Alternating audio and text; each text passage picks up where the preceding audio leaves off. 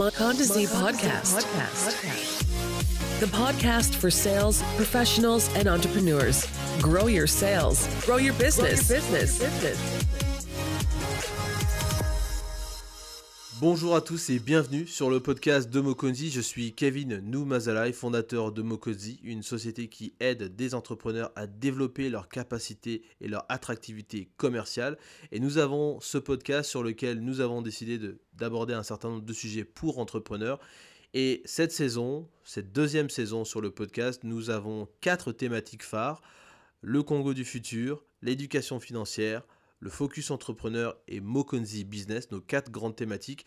Et aujourd'hui, cet épisode s'inscrit dans notre thématique de l'éducation financière et nous allons parler principalement du mariage. Nous avons créé une mini-série euh, sur euh, le thème du mariage puisque on ne peut pas tout dire en un épisode. On a voulu étaler un petit peu euh, la question du mariage sur quatre épisodes. Et donc aujourd'hui, c'est le deuxième épisode de cette mini-série et nous allons parler spécifiquement du mariage traditionnel, du mariage religieux et du mariage civil. Je tiens à le rappeler, nous sommes dans un contexte africain, nous euh, évoluons dans un contexte africain, donc nous allons spécifiquement parler avec des Africains, avec des personnes qui se sont mariées selon certaines coutumes africaines. Donc évidemment, ils vont nous donner leur vécu, leur expérience. Et je suis très content de recevoir les invités euh, que vous allez écouter sur euh, cet épisode, parce que déjà c'est la première fois qu'on reçoit quatre invités en même temps, je tiens à le, à le dire. Donc euh, le podcast est en train de franchir de nouvelles étapes.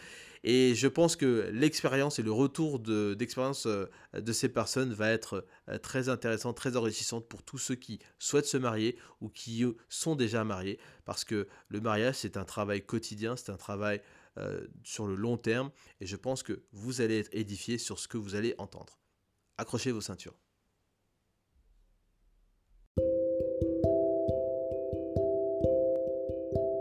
Pour notre première partie, nous allons parler du mariage traditionnel.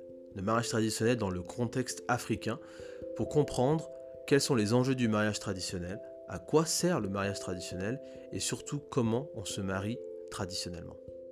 Évidemment, quand on veut se marier en Afrique, on doit en fait euh, passer par cette étape importante, c'est d'aller rencontrer les parents.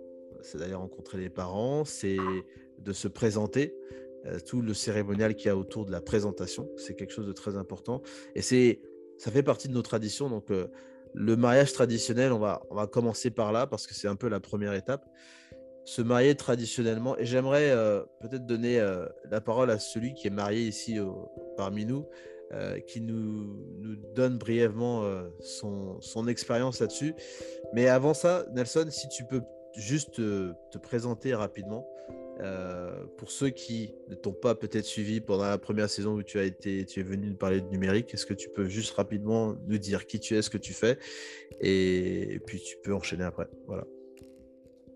Merci Kevin, merci encore pour l'invitation. C'est toujours un plaisir de se retrouver euh, avec toi sur le podcast. Alors, je m'appelle Nelson Chichuki et je suis marié, comme tu l'as dit. Euh, et je suis comment je me définis aujourd'hui, je me définis comme un coopérant débrouillard. J'aime beaucoup ce terme-là parce que voilà, il permet de résumer un peu toutes les casquettes que j'ai parce que j'ai forme d'un côté, j'ai une structure qui est dans la formation, formation continue, je forme en entreprise généralement.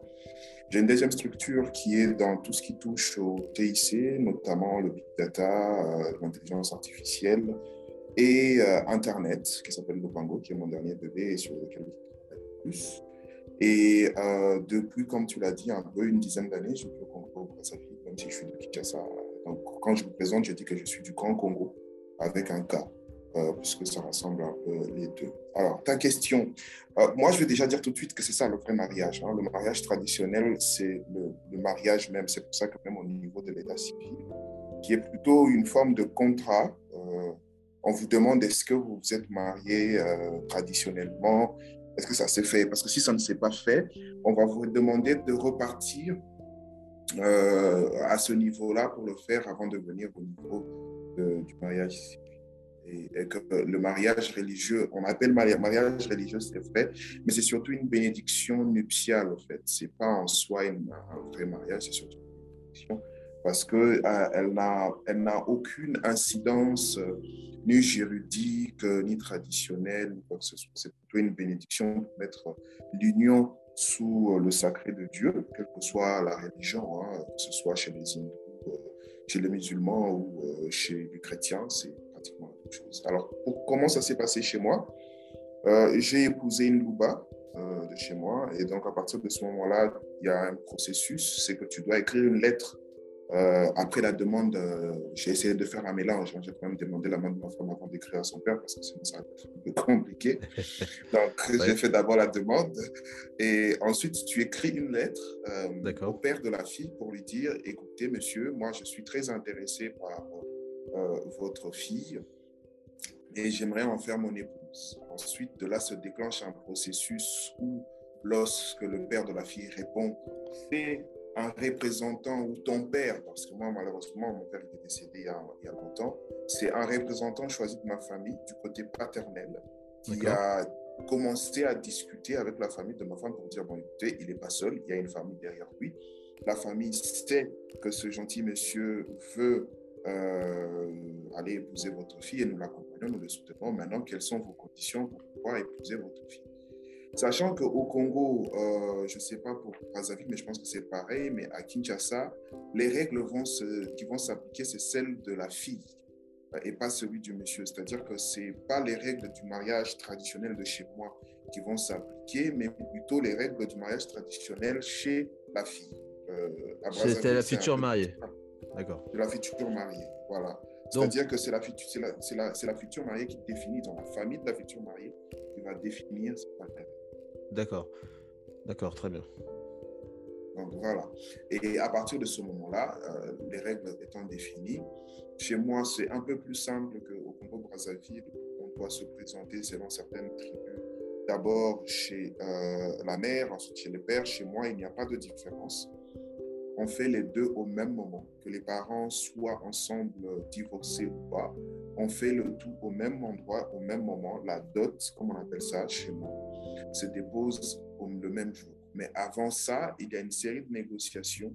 Nous, on a, juste une présentation, la, première présentation où le monsieur vient avec un représentant de sa famille qui dit Je suis là, voici à quoi je ressemble. Généralement, le père de la fille demande ça.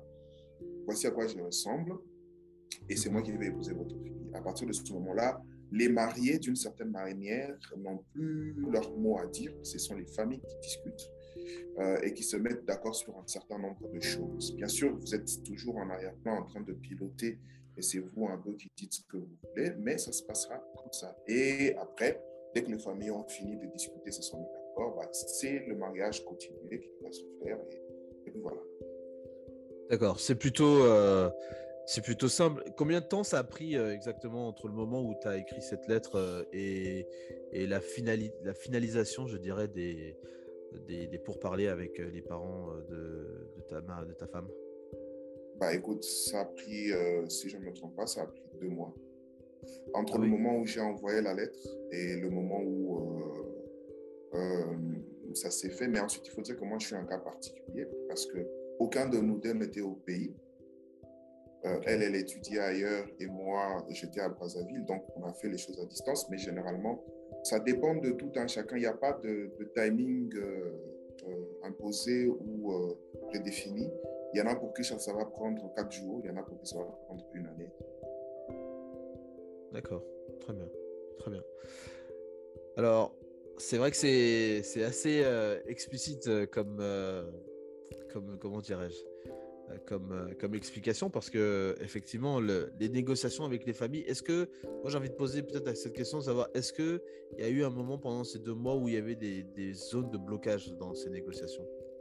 Oui forcément parce que comme je l'ai dit nous on avait notre vision de, ce qu'on voulait faire et, la famille a sa vision et par moment euh, ensuite avec les parents c'est assez simple hein. je sais pas pour euh, les dames, ce qu'elles vont, elles vont dire, peut-être qu'elles ont, elles ont vécu euh, autour d'elles en organisant des mariages, des choses un peu différentes. Mais pour les parents, c'est plutôt ça. Ce qui va venir compliquer les choses, ce sont les oncles, les tantes de part et d'autres qui ont envie d'avoir leur mot à dire, et ainsi de suite. C'est elles qui vont compliquer les choses et qui vont venir poser par moments des conditions qui sont complètement irréalistes, euh, venant d'une autre planète. Et il y a eu de vraies zones de tension, par exemple, pour moi, étant donné que de mon côté, par exemple, juste pour parler de ça, je ne suis pas très proche de la famille de mon père, euh, mais il devait participer euh, aux, négociations et tout. Et, donc, pour moi, euh, avec le vécu que j'ai eu avec eux, j'ai envie de dire, je, me disais, ils n'avaient pas droit au chapitre. Pour moi, c'était clair, c'était simple, c'est qu'ils n'avaient pas droit au chapitre parce que je ne savais pas pourquoi ils viendraient le jour de mon mariage alors qu'ils n'ont jamais été là pendant l'instant de ma vie. Et, mais ma mère me demande que, écoute, même si c'est le cas, traditionnellement, tu as besoin de toutes ces choses-là parce que bah, voilà, c'est la, famille, c'est la tradition. Tu dois partir dans ton mariage en étant serein et en étant en bon terme avec tout le monde. Et pour moi, lorsque quelqu'un me dit ça, euh, et quelqu'un, la personne qui est en face dit par exemple ouais, moi je voudrais avoir une chèvre euh, dans cette histoire, moi je dis mais pourquoi? Parce que tu n'as jamais été là pour moi. Donc il a fallu négocier, il a fallu mettre de l'eau dans, dans son vin, euh, très souvent même, parce que c'est toi qui demandes hein, quelque part, c'est toi qui demande à la famille de t'accompagner et pas l'inverse. Mais il y a eu des zones de blocage. Mais comme je l'ai dit, vraiment avec les parents, c'était plutôt straight, c'était clair. Mais c'est surtout avec les, la famille élargie où chacun a envie d'avoir son mot à dire. Donc c'était un peu compliqué. voilà. Ok, très bien, très bien, très bien. Alors je vais juste donner la parole à. Je vais donner la parole à peut-être à Priscilla ou, ou Sandrine. Je ne sais pas qui, l'une des deux voudrait peut-être prendre la parole sur ce sujet. Donc Sandrine, tu, allais justement nous dire euh, euh, par rapport à toi, ton expérience, euh, est-ce que tu peux nous parler un petit peu déjà de ce que tu fais avec En route vers le mariage pour nous donner peut-être une, présentation succincte et puis peut-être nous, faire part de, ton expérience aussi concernant ton mariage? Bah, Moi, c'est Sandrine. donc, je suis à la base infirmière de métier. Euh, donc, euh, je suis mariée, ça fait 13 ans, je suis maman de deux enfants. Et donc, avec Prestila, nous avons cette plateforme en route vers le mariage. Donc, euh, une plateforme où on met en relation les prestataires et bah, nos futurs mariés. Et donc, on, fait aussi certaines petites conférences. On, on, donne aussi certains conseils à travers certaines côtes. Euh, on met des inspirations, donc on essaye de vraiment de, de parler du mariage, de mettre euh, le avant, pendant et après le mariage. Et, euh, et, voilà, donc ça fait à peu près 9 ans qu'on a cette plateforme et on fait que on essaye de grandir, en, grandir beaucoup, encore plus, un peu chaque jour. très bien, très bien, très bien. Alors juste pour préciser quand même, parce que évidemment c'est un podcast et personne ne nous voit physiquement, mhm. mais toi tu es congolaise. Je suis congolaise, bien sûr. Je suis congolaise, mariée aussi avec un Congolais. Je suis Moulouba, euh, mariée avec euh, un Congo. Et, euh, et donc, voilà, pour moi, le mariage traditionnel, dont la, la dot, euh, c'était quelque chose de très important pour nous.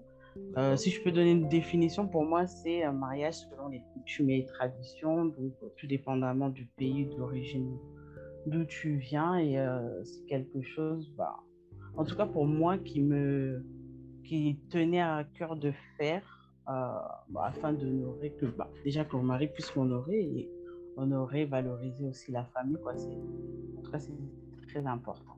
Même si je suis née, grandie en Europe, mais en tout cas, c'est, euh, c'était ancré en moi. J'ai grandi avec ça. C'était, euh, c'était très important. D'accord. Est-ce que tu peux peut-être, parce que je, sens quand même un peu d'émotion dans ce que tu, dans ce que tu nous racontes déjà.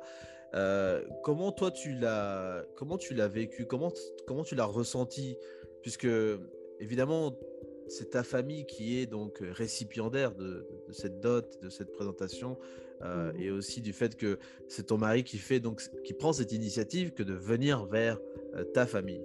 Hein, il, il, mmh emmène sa famille vers la tienne. Comment on se sent en tant que femme quand on a justement quelqu'un qui officiellement vient se présenter avec des intentions sérieuses de mariage? Comment, comment on se sent en tant que femme? Donc, euh, on peut que se sentir honoré, respecté. Euh, bah, moi, pour vous dire la vérité, mon, ma dot, en tout cas, c'est... Euh, donc, comme on dit, il y a le, la dot, il y a le mariage religieux. Le mariage, religieux. Pour moi, la dot, c'était le mariage où il y avait plus d'émotions. Franchement, c'est là que j'ai senti vraiment. C'est là que même j'ai pleuré, j'ai tout fait, alors que mariage religieux, il n'y avait pas tout ça. Mais le, la, la dot, pour moi, c'était vraiment un symbole. C'est quelque chose que, il y avait beaucoup d'émotions en tout cas, que ce soit moi et ma famille. En plus, j'étais la première de la famille donc à, me marier. On était les deux premiers de chaque famille, donc c'était vraiment une, émotion immense. Et euh, c'est une fierté, quoi. Donc on se sent toujours, euh, on se sent bien, quoi. C'est, ah, on vient m'honorer, on, va on me valorise, on me respecte, ainsi que la famille. Donc c'est, c'est ça peut être que, que du positif. Hein. Vraiment, c'est, je l'ai très bien vécu et franchement, ce serait à refaire. Ce serait la, la hommage traditionnel à d'autres que je veux. Ah, super, super. Mm. Euh, Nelson nous a dit tout à l'heure que lui, le process euh, ou la durée de, des négociations, et, entre le moment où il a déposé sa lettre et puis euh, l'aboutissement de, de, cette, de, son, de ce mariage, ça a pris à peu près deux mois. Est-ce que dans ton cas à toi, c'était pareil? Est-ce que ça a pris deux mois ou est-ce que c'était plus court ou plus long? Et est-ce qu'il y a des raisons pour ça? Bah moi, c'était quand même plus long. Euh, bah déjà, de part que, parce que donc, moi, je viens de Paris. Euh, donc, avec mon mari, on s'est rencontrés à Paris, mais après, nous sommes venus au Canada. Donc, lui, il était entre Paris et le Canada. Donc, euh, donc quand bah, la lettre a été reçue, bah, lui, il était au Canada. Donc, c'est vrai que ça a mis à peu près, je pense, ça a mis 8, 8 mois, entre 8 mois et un an même. Vraiment faire le tout, les préparatifs et tout. Donc, ouais, ça, ça a été plus long. D'accord. D'accord. Et vous vous êtes marié traditionnellement euh, au pays ou bien vous avez fait ça euh? Non, tout s'est fait. Bah, la majorité de la famille est, quand même en Europe, donc tout s'est fait à Paris. Tout s'est fait à Paris. Mhm. Très bien, très bien, très bien. Alors, il y a un élément que j'ai pas, j'ai pas demandé, mais euh, Nelson, tu peux intervenir pour se situer, parce qu'effectivement, c'est un peu la question épineuse quand on parle de mariage traditionnel, parce que je pense que tout le monde comprend que, évidemment, quand on parle de mariage traditionnel, ce sont, ce sont deux familles qui se rencontrent et qui vont s'unir à travers euh, leurs enfants. Mais on, oublie des fois de, se poser un petit peu la question de, c'est pour ça que je, la pose à toi, euh, Sandrine, comment, comment les familles font-elles, est-ce que tu as peut-être une idée, toi, de comment en fait on a pu estimer ta dot? Parce que une hantise que beaucoup d'hommes ont, c'est de savoir combien la dot va, va coûter. Et Nelson avait soulevé tout à l'heure le point en disant, mais effectivement, quand on se marie, il y a des tantes, des oncles qui des fois viennent et mettent un peu leur grain de sel dans les négociations de la dot parce que ils sont de la famille et commencent à venir ajouter des éléments qui peut-être n'étaient pas prévus peut-être pas nécessaire aussi, mais bon, comme c'est le mariage et que c'est très, c'est très personnel, c'est très subjectif, bon, euh, chacun vient aussi pour revendiquer quelque chose. Est-ce que, mmh euh, comment toi tu, enfin, parce que c'est aussi évaluer peut-être un peu la femme. Je sais pas comment trop aborder cette, ce point-là, mais je le, je le dis simplement tel quel, tel que ça vient. Mais mmh je, je, moi, c'est un peu la question que j'aimerais poser pour ceux qui nous écoutent, parce qu'il y a des gens qui ont peur de ça. Donc, comment, euh, comment on, estime, euh, comment, ça, comment ça marche? C'est quoi la mécanique en fait euh, pour estimer ça? Bon, après, je pense que ça dépend aussi des, bah, des familles et des, coutumes de chacun. Mais moi, je sais que, en tout cas, de mon côté, moi, mes parents sont, des personnes qui sont très simples. donc, ils ne se prennent pas trop la tête. Et c'est vrai que vraiment, mon papa a toujours voulu que ce soit quelque chose de symbolique. Euh, donc, pas demander des choses, voilà, quand même si derrière lui, c'est vrai qu'il bah, y avait la famille en tante et qui voulait un peu, voilà. Mais moi, j'avais toujours dit à mon père que, non, quoi, que je ne veux pas que ce soit quelque chose de, voilà, comme il lui-même m'avait assuré que, bah, tu me connais, ça sera quelque chose de symbolique. Donc, euh, c'est vrai que de nos jours, on entend, des fois, on entend certaines choses, voilà, quoi, mais moi, c'était vraiment dans, dans quelque chose vraiment de symbolique vraiment des, choses qu'on demande un peu comme au pays, si je peux dire, hein, avec le sel. En plus, surtout nous, les, les Balouba, c'est vraiment bah, les choses symboliques, c'est important. Parce que moi, par exemple, il manquait du sel. Et euh, ma belle famille avait ramené de l'argent, mais ma famille a exigé le sel, sel, sel. Donc, quelqu'un a dit sortir, aller acheter le sel dans, dans ma belle famille. Donc, c'était vraiment. Euh, il y a certaines choses vraiment qu'on demande qui, qui ne pouvaient pas manquer. Quoi. Donc, euh, donc voilà. Alors, je vais. On a deux autres invités qui sont avec nous, euh, qui eux ne sont pas mariés, pas encore du moins. Moi, j'aimerais, parce que on sait un petit peu à quoi sert le mariage traditionnel, mais j'aimerais peut-être poser, peut-être soit à Prestila ou, Anna, l'une des deux qui veut peut-être prendre la parole en premier. comment vous, vous appréhendez en fait cette, cette question du mariage traditionnel? D'abord, est-ce que vous aimeriez vous marier traditionnellement? Parce que je ne sais pas si c'est quelque chose qui vous intéresse. Et puis surtout, comment, si, si, vous aimeriez vous marier traditionnellement, comment vous abordez peut-être un peu la question? Peut-être on peut commencer par Priscilla. Ok. Bonjour à tous. Euh, donc moi, Prestila, cofondatrice de la plateforme En route vers le mariage. Donc comme ça, on a, déjà donné la définition d'En route vers le mariage, je ne vais pas me répéter. Euh, pas encore mariée. Et, oui, j'aimerais, je tiens vraiment à faire euh, bah, le mariage traditionnel qui est très très important pour moi.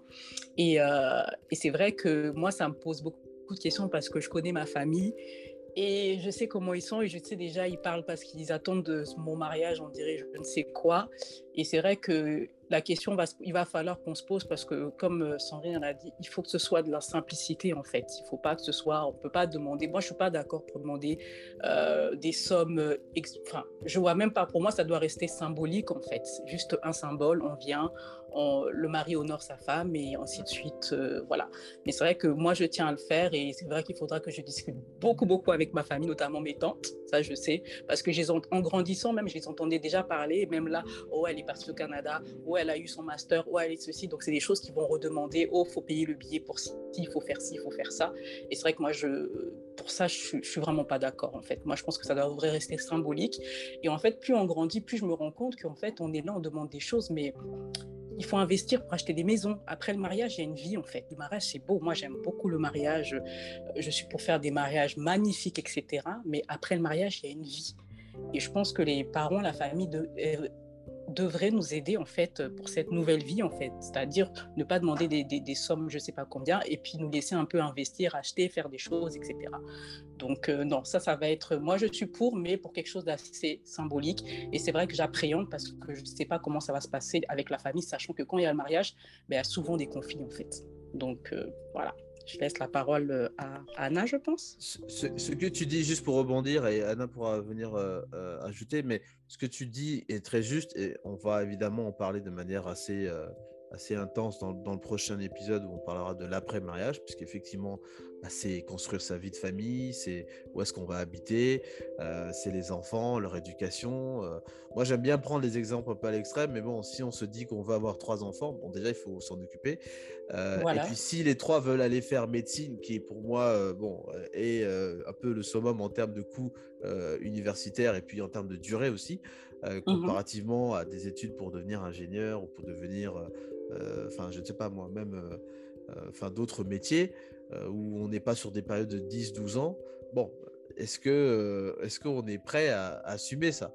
Et, je pense que même dans, dans, les sociétés un peu occidentales, on voit bien les coûts exorbitants que c'est que d'aller mmh, étudier. Mmh. mais moi, je voulais juste peut-être que tu précises quelque chose. Mmh tu as dit que c'était très important pour toi de te marier traditionnellement. Est-ce que, est que tu peux nous donner peut-être une, une raison pourquoi ce serait vraiment très important pour toi Pour mon père. Pour ton père Pour mon père. J'ai vraiment envie de, de, de, faire ça pour lui. C'est vraiment pour mon père. C'est vraiment pour l'honorer. C'est vraiment pour... Euh, je ne sais même pas comment je pourrais dire ça. C'est pour mon père. Ouais. D'accord. C'est une super raison. Donc, euh, ok. D'accord. Euh, Anna Allô, vous m'entendez? On t'entend super bien.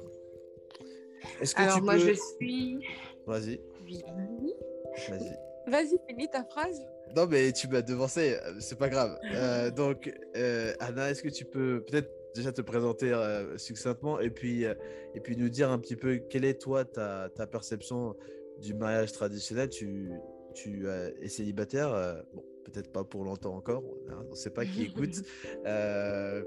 Mais voilà, est-ce que tu peux nous, donner un petit peu, comme Priscilla l'a fait, euh, ton, ton, point de vue sur euh, ton approche sur, la, sur le mariage traditionnel? D'accord. Alors moi, je suis euh, Anna Montpissi, je suis insurance officer chez Averda. En parallèle, je suis présidente d'une association de femmes, Women Around the Road, et je suis également entrepreneur. Alors, par rapport au mariage euh, coutumier, déjà, je, reprécise que je suis célibataire, mais c'est vrai que j'aimerais euh, beaucoup euh, pouvoir être épousés selon la coutume de chez nous. Pourquoi? Parce que déjà, j'ai compris une chose par rapport au mariage traditionnel, c'est qu'il y a un aspect spirituel. Et c'est l'une des raisons pour laquelle je tiens vraiment au mariage coutumier et c'est l'une des appréhensions également que j'ai. J'ai compris que lors du mariage coutumier, euh, selon les éléments qui sont demandés ou selon les rites euh, qu'il y a lors de cette cérémonie-là, il y a vraiment un passage de la fille qui est épousée, donc elle quitte vraiment, et même sur le plan spirituel, de sa famille à elle pour aller dans la famille de son mari. Et étant passionnée de ce qui euh, a trait à la spiritualité, c'est vraiment l'un des aspects pour lequel euh, j'aimerais beaucoup vivre cette cérémonie-là ou vivre ce mariage coutumier-là. Et c'est également l'une de mes appréhensions. Je me dis que j'aimerais tomber dans une famille, euh, voilà, avec des, je veux dire, des tendances euh, assez spéciales, je vais dire ça comme ça. Mais à côté de ça, le mariage coutumier, je dis oui, pourquoi? Je veux dire pour le côté ambiance aussi il y a une certaine ambiance euh, qu'on retrouve lors de mariages coutumiers qu'on ne retrouve pas forcément euh, lors des mariages civils ou bien euh, par rapport à la bénédiction nuptiale. Donc moi, c'est spécialement par rapport à ces deux aspects-là. par rapport à mes parents, je dirais non, pas vraiment. Pour eux, mariage traditionnel ou pas, ils n'accordent pas spécialement une certaine importance à la tradition en tant que telle. Mais c'est vrai que par rapport aux appréhensions, il y a aussi le côté famille élargie. Pourquoi? Parce que j'ai des parents qui sont assez flexibles et assez euh, à l'écoute et compréhensibles, mais c'est pas forcément le cas de tout ce qui est oncle, de tout ce qui est euh, voilà euh, tante, de tout ce qui est famille élargie et qui très souvent, comme a su le dire Nelson ou je pense que c'est Sandrine ou Prestilia, c'est ça, qui viennent très souvent mettre un peu leur grain de sel, qui se pensent voilà plus parents que les parents eux-mêmes, en fait, et qui pensent qu'il faut mettre ci ou ça dans la liste, mais qui n'a rien à voir. Et un autre aspect du mariage traditionnel que j'aime particulièrement, et je pense qu'au jour d'aujourd'hui, on perd un peu ce, cette nature-là même du mariage traditionnel, c'est que à la base, c'est vraiment lié à la tradition, en fait. Normalement, de ce que je sais, euh, de ce que je sais, c'est que chacune chacune des choses qui sont demandées, par exemple la cola ou la machette euh, ou la ou la grosse marmite, normalement, toutes ces choses ont une symbolique ou un sens. Mais au jour d'aujourd'hui, c'est vrai que quand on essaye de regarder un peu euh, les listes des mariages euh, traditionnels à l'heure actuelle, c'est vrai qu'on perd un peu le côté traditionnel. Et ça, c'est une chose que je pense qui est assez dommage. Donc voilà un peu pour moi. D'accord, très bien, très bien. Effectivement, c'est ce qu'on constate un petit peu tous. Euh, sur, sur, cette, sur cet aspect donc de, du mariage traditionnel où effectivement ça part un peu dans tous les sens. Et, et c'est déplorable, ça, ça, décourage beaucoup d'hommes, je crois, hein, parce que euh, quand on voit un peu les, les, fasques de certaines personnes qui ont peut-être les moyens de se marier euh, de manière un, peu, un, peu, un peu large, hein, si on peut dire ça comme ça, c'est vrai qu'on se demande si nous-mêmes on est en capacité de pouvoir faire la même chose. alors, avant qu'on passe sur, euh, sur peut-être le mariage euh, religieux, euh, est-ce que, est-ce que Nelson, tu voudrais peut-être revenir sur un aspect du mariage traditionnel que tu n'as peut-être pas mentionné? Oui, parce que j'ai beaucoup aimé la fin de ce qu'a dit Anna, c'est revenir aux origines en fait, revenir à pourquoi ça, ça se faisait et pourquoi ça se fait jusqu'aujourd'hui. Parce que j'ai l'impression euh, avec tout ce que l'on a dit et tout ce que l'on vit aujourd'hui, hein, les gens ont perdu de pourquoi ça se fait et, pourquoi est-ce qu'il faut se dire la vérité, c'est le véritable mariage. Euh, je sais qu'Anna va peut-être en reparler plus tard parce que tu as parlé de l'aspect spirituel. Mais dans la Bible, par exemple, on ne retrouve nulle part un mariage religieux. On retrouve simplement des mariages traditionnels. Mais puisque ce sont des mariages traditionnels, euh, on va dire, célébrés par des, des patriarches, comme par exemple Noé qui, qui, va bénir le mariage de ses enfants, on pense que c'était des mariages religieux. Non, pas du tout. C'était des mariages traditionnels. C'est traditionnellement par rapport à ses traditions à lui qu'il les fait. Et, à l'époque, il n'y avait que ça que l'on faisait. Euh, et pour revenir ensuite euh, aux traditions bantoues, je vais les prendre en général parce que c'est quelque chose qui m'a beaucoup passionné pendant de longues années avec les langues bantoues. Étudier pourquoi est-ce qu'on avait nos traditions Et parmi les choses que j'ai remarquées, c'est que lorsqu'on demandait quelque chose, je pense que c'est Sandrine qui en a parlé tout à l'heure en parlant du sel, et que sa, sa famille ne voulait pas de l'argent, mais voulait le sel même qu'il fallait aller l'acheter, c'est parce que c'était symbolique, que ça avait toute une connotation. Euh, nos, aïeux, lorsqu'ils se mariaient traditionnellement, la dot était une garantie. On ne vendait pas la fille ou on ne la, la tronquait pas, parce un aujourd'hui, on a l'impression que c'est ça. Euh, c'était plutôt une garantie que le futur marié apportait à sa belle famille qu'il pourrait s'occuper de sa femme, quelle que soit la situation. Dans ma tribu, par exemple, une des choses qui était faite, c'est que lorsqu'un jeune décidait de se marier et que la lettre avait été envoyée où il se présentait et qu'on acceptait qu'il se soit présenté, donc ils entraient dans un processus de fiançailles, on demandait à tous les autres jeunes du village de l'âge de se marier de construire une case avec ce jeune homme-là, qui deviendra sa maison, euh, sa maison lorsqu'il se sera marié. Et c'est pour ça que tous les jeunes en âge de se marier allaient construire, les hommes, hein, les, les, hommes, allaient construire une case avec ce jeune homme où il allait se marier. Une autre des choses qu'on demandait, c'était un gibier qui aujourd'hui va être symbolisé par euh, l'arme à feu ou ce genre de choses. On demandait aux jeunes qui allaient se marier d'aller euh, chasser, de rapporter un gibier. C'était le symbole, quelle que soit la famine qui va arriver dans le pays, il est capable de sortir de chez lui le matin et de revenir avec de la nourriture le soir. On demandait, ou alors on demandait quelque chose comme le, un, régime de noix de, palme, parce que ce n'est pas quelque chose de simple de monter sur euh, un palmier et d'aller euh, rechercher ça. Donc, on te demandait des choses comme ça, du sel, parce que le sel chez, au village, c'était quelque chose d'extrêmement euh, cher, qu'on ne trouvait pas n'importe où. Donc, on te demandait du sel pour dire que tu, tu apporterais ce qui a le plus de valeur possible pour ta femme et pas juste un truc que tu ramasserais sur le bord de la route. Donc, tout cela est un vrai symbole. Et derrière toutes ces choses-là, il y avait toute une dynamique qui aujourd'hui est perdue euh, dans certains cas. Chez moi, par exemple, on dote en vache.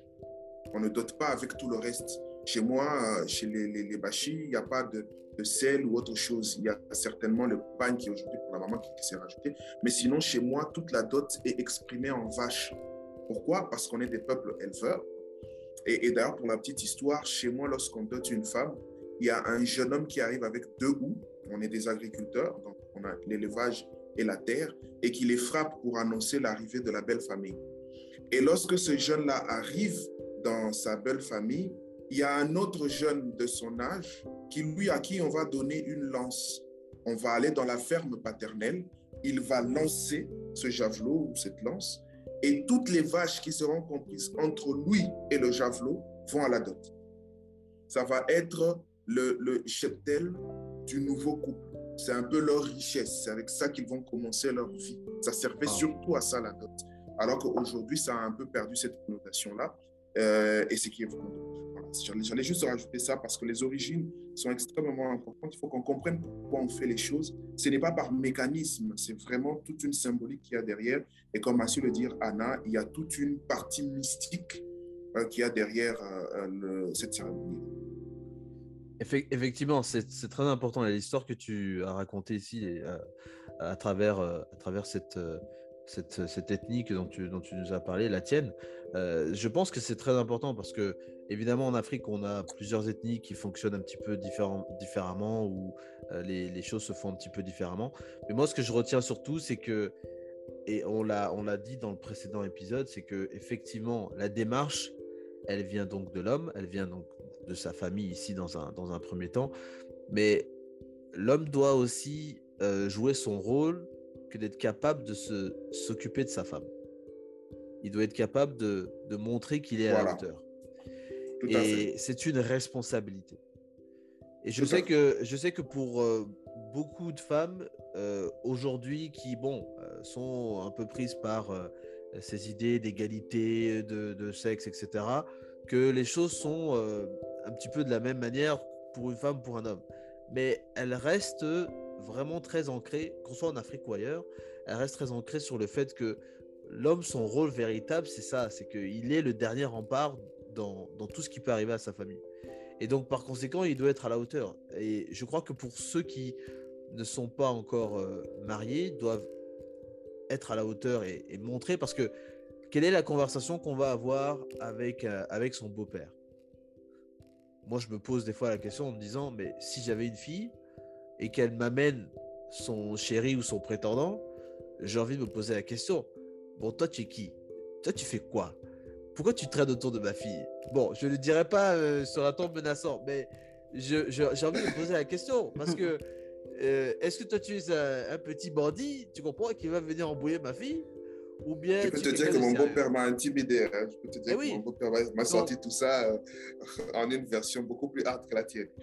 Bon, tu comprends. Donc, mais même, je crois que j'ai un épisode dans ma tête pour, pour, euh, pour ceux qui connaissent Bad Boy, le film Bad Boy.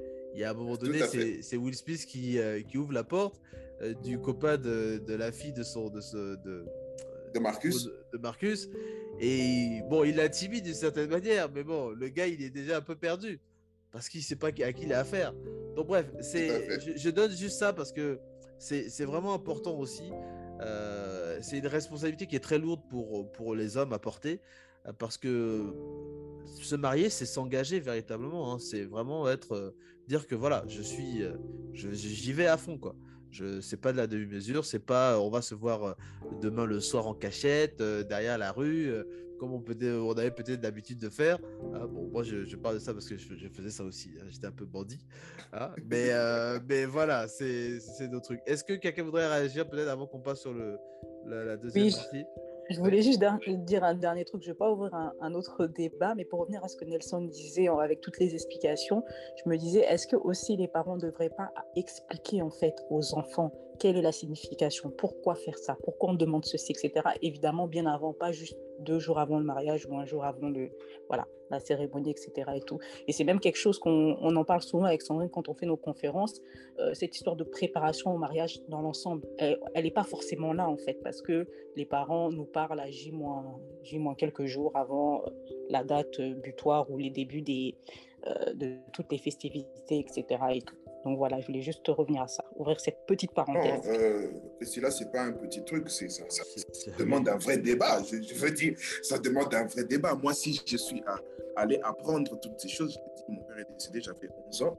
Euh, et donc, euh, en termes de transmission, je n'ai pas eu cette chance. Et je me suis dit, euh, parce qu'ensuite, pour la petite histoire, moi, j'ai assisté, ma mère étant ma cadette, j'ai assisté au mariage de tous mes cousins, mes grands-cousins. Et je me posais toujours la question, mais pourquoi est-ce que ça, ça avait de l'importance? Par exemple, chez moi, euh, on ne tue pas la vache que, les mariés vont manger de n'importe quelle manière. Il y a toute une cérémonie pour tuer cette vache-là. On lui parle, cette vache-là ne, doit pas, ne doit pas ressentir la douleur. Parce que si elle ressent la douleur, cette douleur peut être répercutée dans le mariage. il y a toute une tonne de choses. Et je suis allé voir des gens. Je pense que je vais écrire peut-être un bouquin là-dessus. Je suis allé voir des gens, je, suis allé me renseigner, j'ai discuté avec eux. Chez moi, on, appelle, on les appelle les nguérés. C'est-à-dire que c'est un peu euh, l'équivalent, je ne sais plus comment on les appelle ici, le, monsieur qui parle là, au mariage. L'enzonzi traditionnel. L'enzonzi. C'est l'équivalent d'enzonzi. Et le gars, lorsqu'il arrive, il a, il a, ici, je ne l'ai pas vu. Ici, ils ont peut-être des, des, sortes de chasse-mouches, un truc comme ça. Mais chez moi, ils ont une sorte de, de maracas et il y a une façon de la jouer. Et lorsqu'il arrive, il s'annonce avec ça. Et c'est un véritable, chez moi, c'est vraiment tout un théâtre, euh, un peu comme ici hein, avec les Zonzi, où les gens se renvoient la balle l'un à l'autre. Et il faut bien. Ils ont déjà tout décidé. Mais il faut bien négocier, il faut bien montrer que nous, on est les plus forts, il faut bien montrer, ainsi de suite. Et c'est juste magnifique, tu vois. Mais bon, euh, malheureusement, euh, on est en train de perdre toutes ces choses et, c'est vraiment dommage. Mais ça, ça mérite un vrai débat, ça mérite euh, une vraie discussion. Pourquoi est-ce que les parents n'en parlent pas? Mais est-ce qu'eux-mêmes le savent? Parce qu'aujourd'hui, les, les, vrais détenteurs de tout ça, c'est devenu les zonzi. Même les parents ne savent pas pourquoi. Ils vont faire appel à un zonzi qui va leur expliquer on doit demander ça, on doit demander ça, et ainsi de suite. Mais euh, voilà quoi. Mmh, Moi, je pense que c'est très je pense que c'est euh, c'est très intéressant ce que tu, ce que tu disais, euh, Nelson, et c'était très beau, tu vois, de, de t'entendre raconter un peu comment ça se passe chez toi. Et moi, je pense que c'est tout ça aussi qui fait la beauté même du mariage traditionnel. Et c'est vraiment dommage qu'au jour d'aujourd'hui, on a, en fait, on a la forme sans avoir le fond. Et même dans la forme, à un certain niveau, on remarque que voilà, c'est vraiment fait euh, à la voilà, on survole et on passe à autre chose. Et c'est très intéressant la question que tu as posée justement, euh, Prestila. Et moi, je pense pas que ce soit juste la responsabilité des parents. Je pense que les enfants aussi, nous devons être plus engagés que ça, en fait. Au jour d'aujourd'hui, euh, je pense que la plupart de nos sœurs ou de nos frères qui ont été mariés récemment, ou même nous, je pense qu'à un certain niveau, on te demande ta main, ok, mariage traditionnel. À la limite, tu vas le faire parce que tu veux le faire, mais est-ce qu'on prend vraiment la peine de se rendre compte que, mine de rien, chacun des rites a une signification, ou chacune des choses euh, demandées normalement dans la liste, je vais dire traditionnelle, ou euh, dans la liste de base, a une signification, en fait? Je pense que les parents, à un certain niveau, ont le devoir de faire perpétuer cette tradition-là, mais nous, en tant qu'enfants, en tant que concernés, on a justement la responsabilité d'aller de se renseigner. Parce que, mine de rien, chaque, rite, en fait, a une signification. Et on est vraiment en train de, de sceller deux personnes ou deux esprits l'un avec l'autre. Et c'est censé être pour la vie. Il y a un aspect du mariage traditionnel. Bon, c'est vrai que c'est peut-être pas... Euh, le sujet, mais quand on parle de divorce, par exemple, pour des personnes qui ont été mariées traditionnellement, là aussi, normalement, on doit passer par des rites, mais pour défaire ce qui a été lié spirituellement lors du mariage coutumier.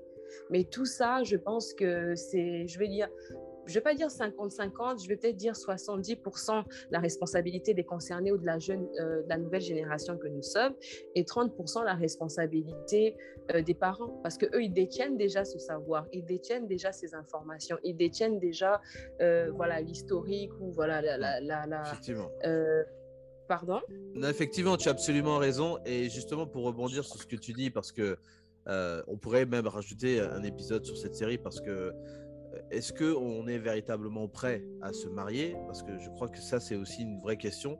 Est-ce qu'on sait ce qui nous attend quand, euh, en tant que femme Qu'est-ce qu'on a comme devoir Qu'est-ce qu'on a comme, comme prérogative Qu'est-ce qu'on a comme droit également euh, quand on est marié? Et pareil pour, l'homme, comment on se prépare? Euh, Puisqu'on change de vie, hein, véritablement. C'est un passage c'est un passage très important dans, la vie de tout à chacun, et, d'autant plus pour les femmes, parce que c'est une, petite analyse, hein, je partage ça ici, mais effectivement, la femme, du, moment où elle naît jusqu'à ce qu'elle euh, qu'elle meure, elle passe par, par différentes étapes de sa vie, et le mariage fait partie de ces grandes étapes qu'il faut forcément préparer en amont. Et, je pense, hein, et c'est mon humble avis, mais bon, on pourra on pourra peut-être en discuter après, euh, qu'on n'est pas vraiment tous préparés. Et je crois qu'aussi, quand on parle de divorce, c'est aussi, euh, je pense, une des raisons. Euh,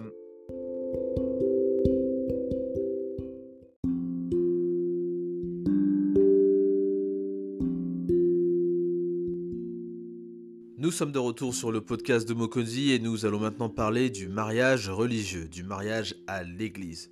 Écoutez ce que nos invités ont à dire sur le mariage à l'église. Alors, on a évidemment, on a parlé du mariage traditionnel. Je pense qu'on a une idée un peu assez claire de ce que euh, le mariage traditionnel a comme connotation. On a parlé de la connotation spirituelle et de, cet enjeu qu'il y a au niveau des familles, de connecter deux familles entre elles. Euh, moi, j'aimerais juste qu'on puisse, pour cette deuxième partie, parler un petit peu du mariage religieux. Euh, c'est un peu le point d'ancrage sur lequel on est parti au niveau du premier épisode pour essayer d'expliquer un petit peu les origines du mariage. Je voudrais peut-être donner la main à Anna qu'elle nous dise un peu, parce que je sais que Anna, elle et moi, on se connaît très bien, et je sais un petit peu son implication avec l'Église et sa, et sa, je sais pas si on dit la fervente, la fervence, je, ne sais plus, mon français ne, ne marche plus à cette heure-ci, mais je, sais qu'elle en connaît un petit peu sur le sujet. J'aimerais juste, Anna, que tu puisses euh, euh, peut-être nous dire un peu Comment toi tu regardes le mariage religieux? Parce que effectivement c'est aussi incontournable. Il y a beaucoup de femmes qui regardent le mariage comme étant euh, la robe blanche euh, devant le prêtre, etc. Parce que c'est tout un folklore aussi qui va avec. Euh, mais est-ce que tu peux peut-être nous rappeler peut-être deux, trois fondamentaux du mariage religieux? Alors, par rapport au mariage religieux, moi, déjà, ce que je vais dire, c'est que personnellement, le mariage religieux, je le vois beaucoup plus au jour d'aujourd'hui comme étant euh, la, bénédiction nuptiale, en fait. Je... C'est vrai que quand on regarde un peu euh, le déroulé on va dire, du mariage, euh, quand on divise ça dans les trois parties, le traditionnel, le civil et le religieux, très souvent, le religieux, lui, il vient à la fin. On commence par le traditionnel, après le civil et après le religieux. Donc, déjà, ce qu'il faut savoir, c'est que le mariage, c'est vraiment une institution divine, en fait. Peu importe que ce soit traditionnel, civil ou religieux, comme on dit, euh, peu importe la forme le fond, c'est que le mariage, c'est une institution euh, divine. Ça, c'est d'emblée de jeu, c'est comme ça. Et au jour d'aujourd'hui, ce qu'on appelle comme étant mariage religieux, moi, je le vois tout simplement comme étant euh, la bénédiction nuptiale. Pourquoi? Parce que le mariage étant une institution divine, c'est un engagement qu'on prend vis-à-vis -vis de Dieu vis-à-vis de voilà de notre partenaire ou de la personne qui va devenir euh, notre mari ou euh, notre femme et que ce soit sur le volet traditionnel ou euh, civil le fond reste le même. Donc il y a Dieu. Même quand c'est traditionnel, il y a Dieu, Dieu il est là, il y a mon partenaire qui est là, il y a peut-être la famille autour et tout, mais le mariage religieux comme on le voit au jour d'aujourd'hui, pour moi personnellement, c'est juste la bénédiction nuptiale. C'est pas parce que euh, je ne suis pas passée, par exemple, par la bénédiction nuptiale, que je ne suis pas mariée. Mais s'il faut vraiment souligner quelque chose par rapport au mariage, euh, entre guillemets, religieux, je dirais vraiment, c'est que le mariage, c'est vraiment une institution divine. Et ça, il faudrait vraiment euh, qu'on soit conscient de ça, en fait. Pourquoi? Parce que... Ah, pourquoi? Parce que... Pourquoi? Parce que j'estime que au jour d'aujourd'hui, pour toute institution, D'accord Pour toute institution, il y a, on va dire, un certain code. Il y a, un, certain code où je vais dire euh, des, lois qui régissent euh, ces institutions-là ou le fonctionnement de ces institutions-là. Et c'est pareil pour le mariage. Quand on est conscient que le mariage est une institution divine, on est conscient que les lois qui régissent le fonctionnement de cette institution-là bah, me viennent de Dieu, en fait. Et ça, c'est vraiment quelque chose que j'aimerais souligner euh, d'emblée. D'accord. Euh, je voudrais juste demander peut-être à, Sandrine, euh, qui elle est mariée. Est-ce que toi, tu t'es mariée euh, aussi à l'église? On va dire religieusement, si on peut peut-être dire ça comme ça. Est-ce que c'était un souhait? Est-ce que c'était quelque chose qu'il fallait absolument faire? Est-ce que ça avait autant d'importance que le mariage traditionnel? Comment toi, tu, tu comment c'était ton mariage traditionnel? Enfin, ton mariage religieux, pardon. Euh, oui, si, je me suis euh, aussi mariée à, l'église. Euh, bah, pour moi, c'était tout autant important hein, parce que je suis chrétienne, croyante, pratiquante. Donc, c'était c'était aussi quelque chose de, de logique en fait. C'était même pas réfléchir ou quoi que ce soit. C'était c'était logique. C'était obligé pour moi en tout cas. Et mon mari.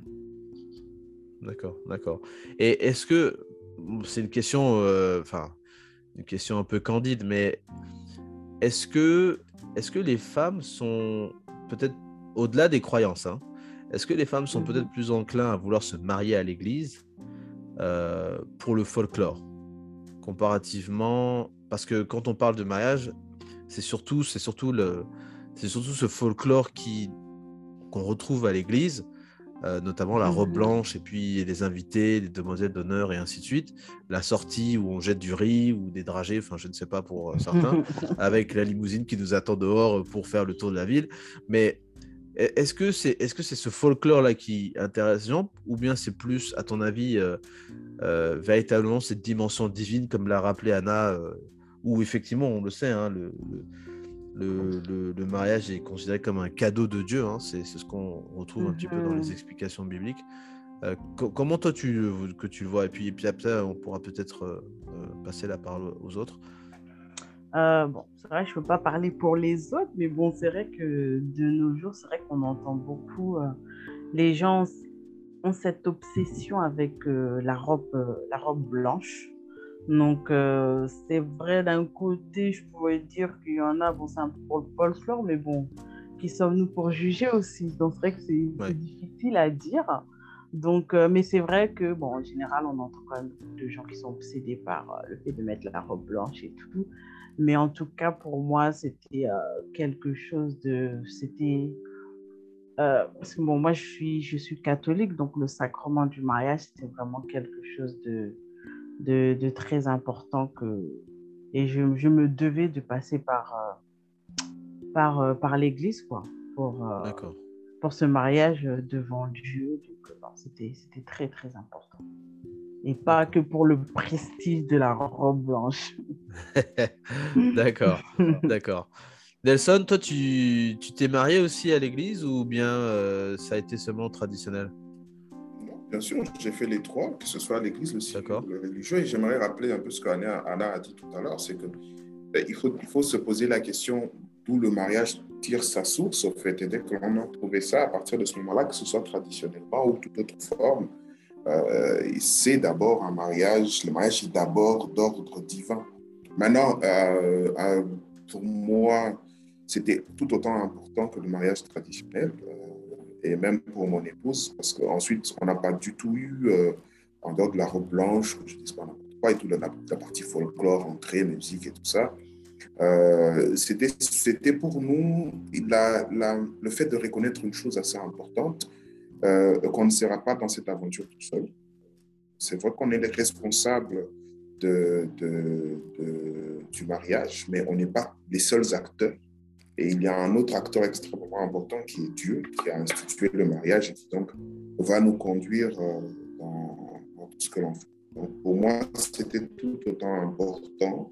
Euh, et, je ne parle pas ici par rapport à, ce que, à tu as dit par rapport au hein. C'était vraiment par rapport à, avoir cette dimension divine euh, sans laquelle, pour nous, ce n'était pas possible d'y arriver.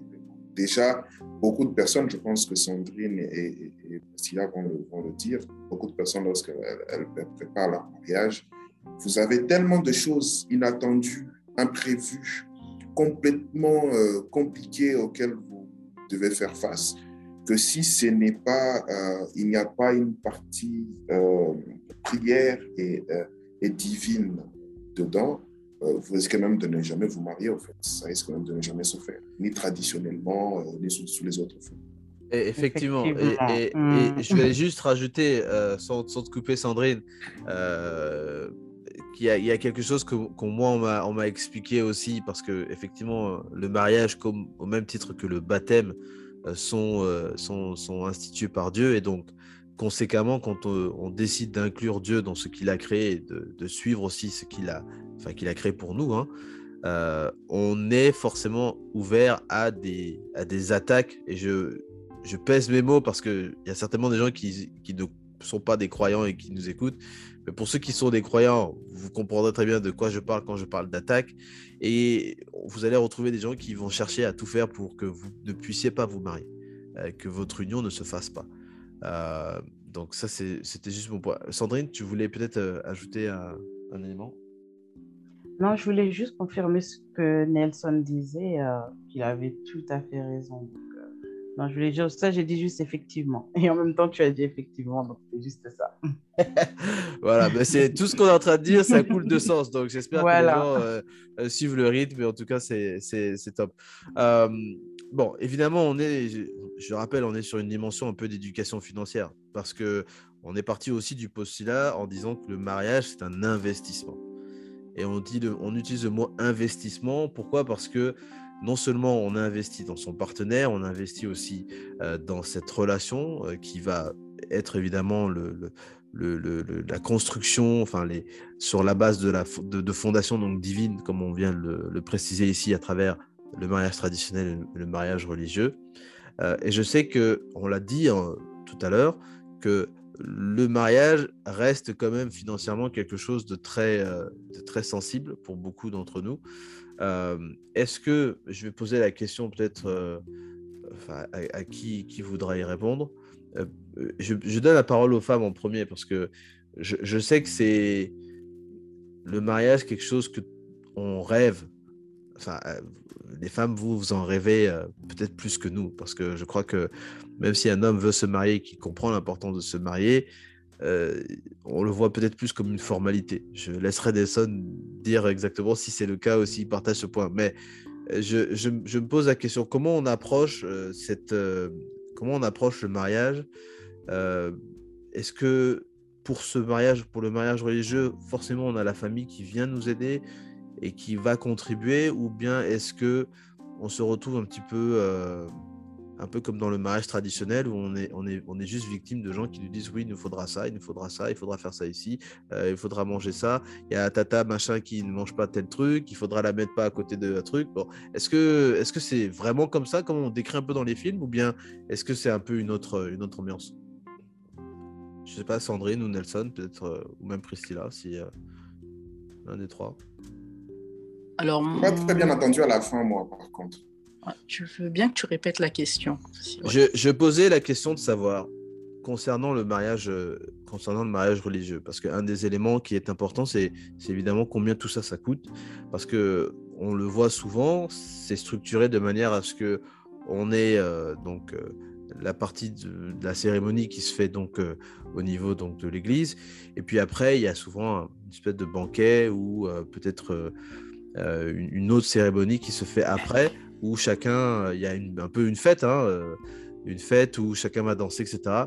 Comment on approche Moi, j'aimerais juste que vous puissiez nous dire, peut-être Sandrine et Nelson, comment vous, vous avez approché cet aspect-là euh, Parce qu'évidemment, c'est là où si tout le monde, dans notre contexte africain, veut venir et participer, euh, surtout pour venir manger et boire. Euh, comment vous avez approché cet aspect-là? La participation, elle est bizarre. Hein, vous venez manger boire. Ouais, je te confirme. Je te confirme. Euh, c'est pas faux. Ensuite, il faut dire que nous, on a été un peu particulier parce qu'on on, s'est préparé au mariage. Euh, moi. On a donc pris des couples qui nous ont accompagnés euh, tout le long. Et c'était clair pour nos parents. Chacun a dit à ses parents oh, tout ce qui est dépenses farfelues et inutiles, là, on n'en a pas besoin. Euh, J'aime beaucoup les Anglais parce qu'ils disent there is the wedding and the marriage. Et, et le mariage, c'est pas le wedding. Ça, j'aimerais vraiment insister là-dessus. C'est pas toute la partie fête.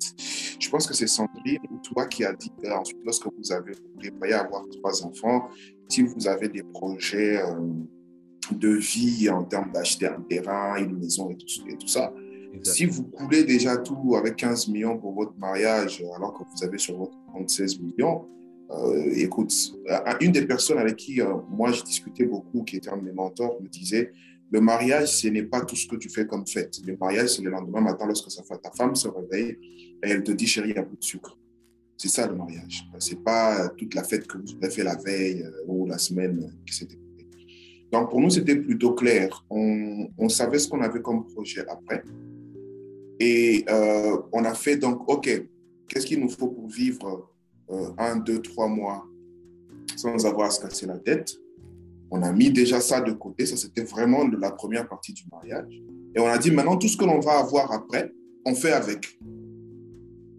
En dehors de la dot, j'aimerais préciser parce que pour moi, la dot, c'était extrêmement important pour moi de demander ma femme et de dire que j'arrivais à avoir tout ce qu'il y avait sur la liste. Mais en dehors de ça, c'était vraiment tout ce qui reste, on le fait ensemble. Pour tout te dire, par exemple, toutes mes cartes euh, étaient entre les mains de ma femme c'est elle qui faisait les achats. Mais c'était parce que moi, je suis extrêmement dépensier. je, je, ne réfléchis pas lorsqu'il s'agit d'argent.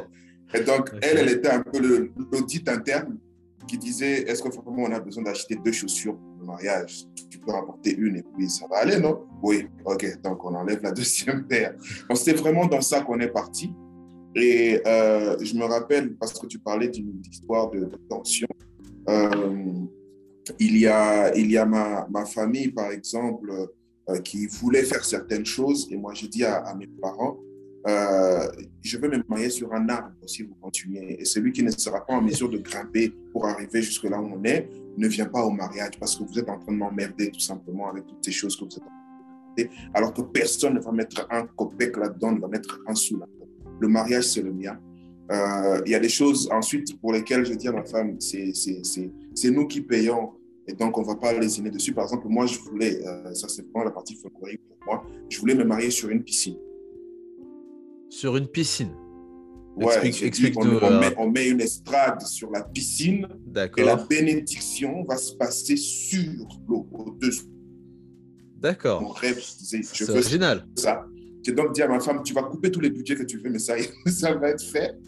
Et, euh, et puis voilà, quoi. Donc, il y a des choses qui sont importantes pour vous, les mariés, pour, qui étaient importantes pour nous, euh, sur lesquelles on n'a pas discuté. Il y a des choses qui étaient importantes pour elle, sur lesquelles je n'ai pas du tout discuté. Euh, et, et c'est ça, on en a discuté entre nous. Hein. Elle me dit ça, c'est important pour moi, pour ça. Même si c'était, entre guillemets, un caprice comme le mien, hein, euh, on s'est dit, OK, on va le faire parce que de toute façon, pour nous, c'était on se marie une seule fois. Et puis pour le reste, bon, voilà quoi. Donc, le but pour nous, c'était de ne pas se ruiner, mais de se faire plaisir.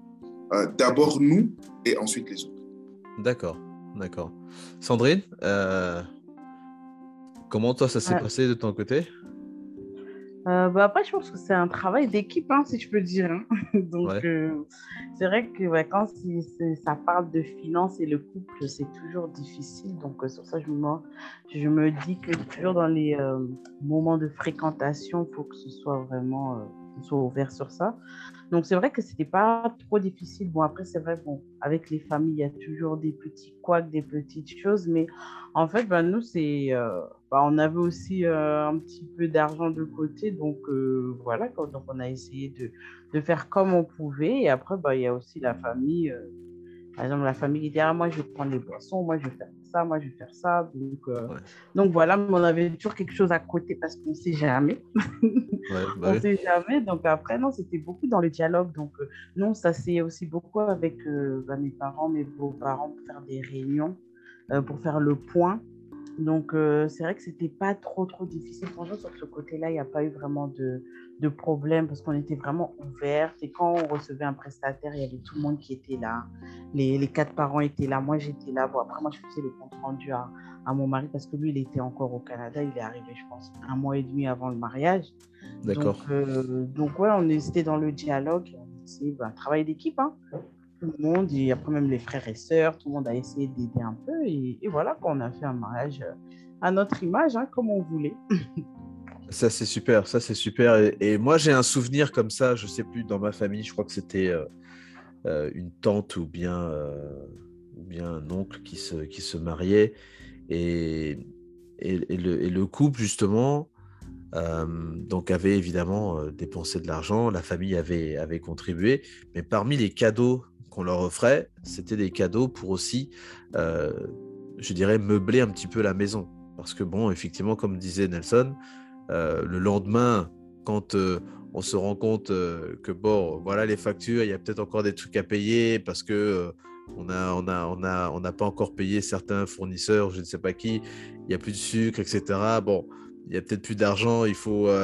c'est la réalité des choses. Hein. Une fois quand on fait des fêtes, bon, après, il faut se lever, il faut, il faut euh, revenir à la réalité des choses. Et, donc, il y avait, voilà, parmi les cadeaux, il y avait des grippins, il y avait, il y avait des casseroles, il y avait pas mal de choses parce qu'effectivement, bon, c'était un peu aussi le symbole que bah, maintenant, tu prends ta femme et puis tu l'emmènes chez toi. Euh, je me souviens, moi, les parents, c'était ça. Ils prenaient, euh, c'était maintenant le jour où bon, vous êtes mariés, maintenant vous allez vivre ensemble. Ben, vivre ensemble, ça veut dire que bon, bah, demain, il va falloir qu'on fasse à manger, faire un café, faire un truc. Bon, mais est-ce qu'il y a du café? Est-ce qu'il y a une cafetière? Est-ce qu'il y a des tasses? Est-ce que euh, on a des cuillères ou pas? Parce que bon, c'est tout comme ça. Donc, euh, mais bon, ça c'est pour la petite anecdote. Anna, ouais, tu peux peut-être réagir. Euh, voilà, juste, juste ah, oh, ok, Anna va réagir. Mais ce que je voulais dire, c'est que traditionnellement, chez moi, tu as une cérémonie pour ça. Ça s'appelle Igula.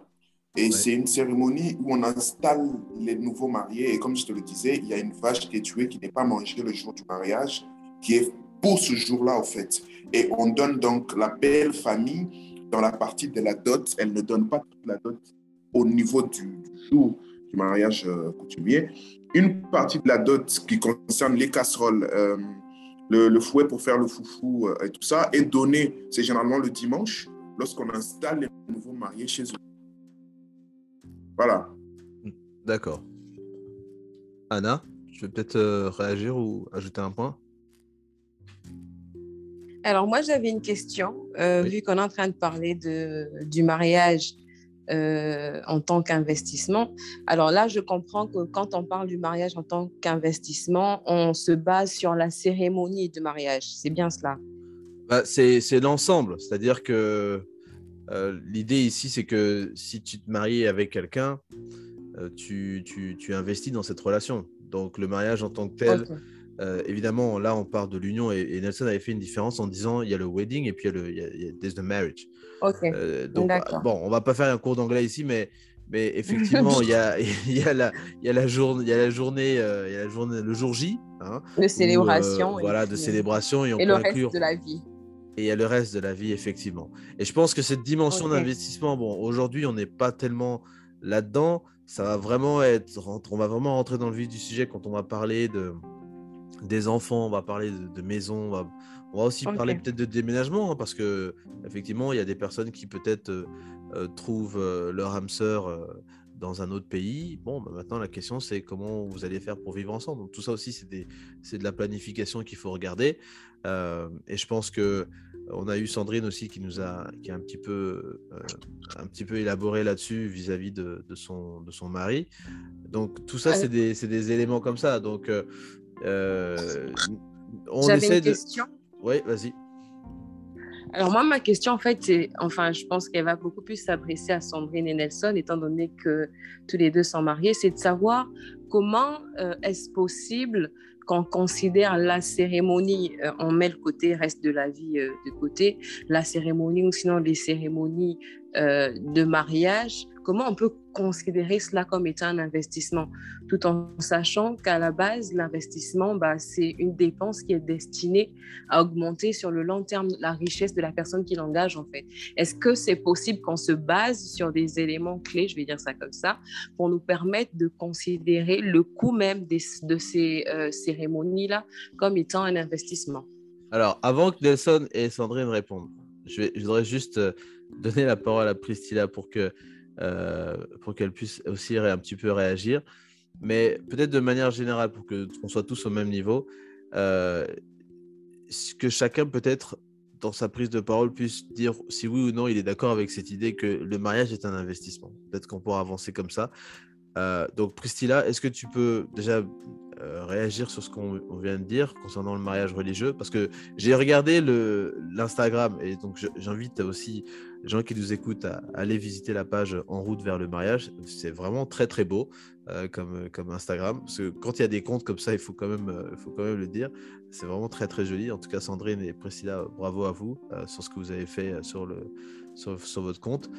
il y a beaucoup de, de photos avec justement ces couples qui sont en robe de mariée blanche et costumes, on va dire des costumes, je ne sais pas si on peut dire des, costumes noirs ou enfin de différentes couleurs pour les hommes.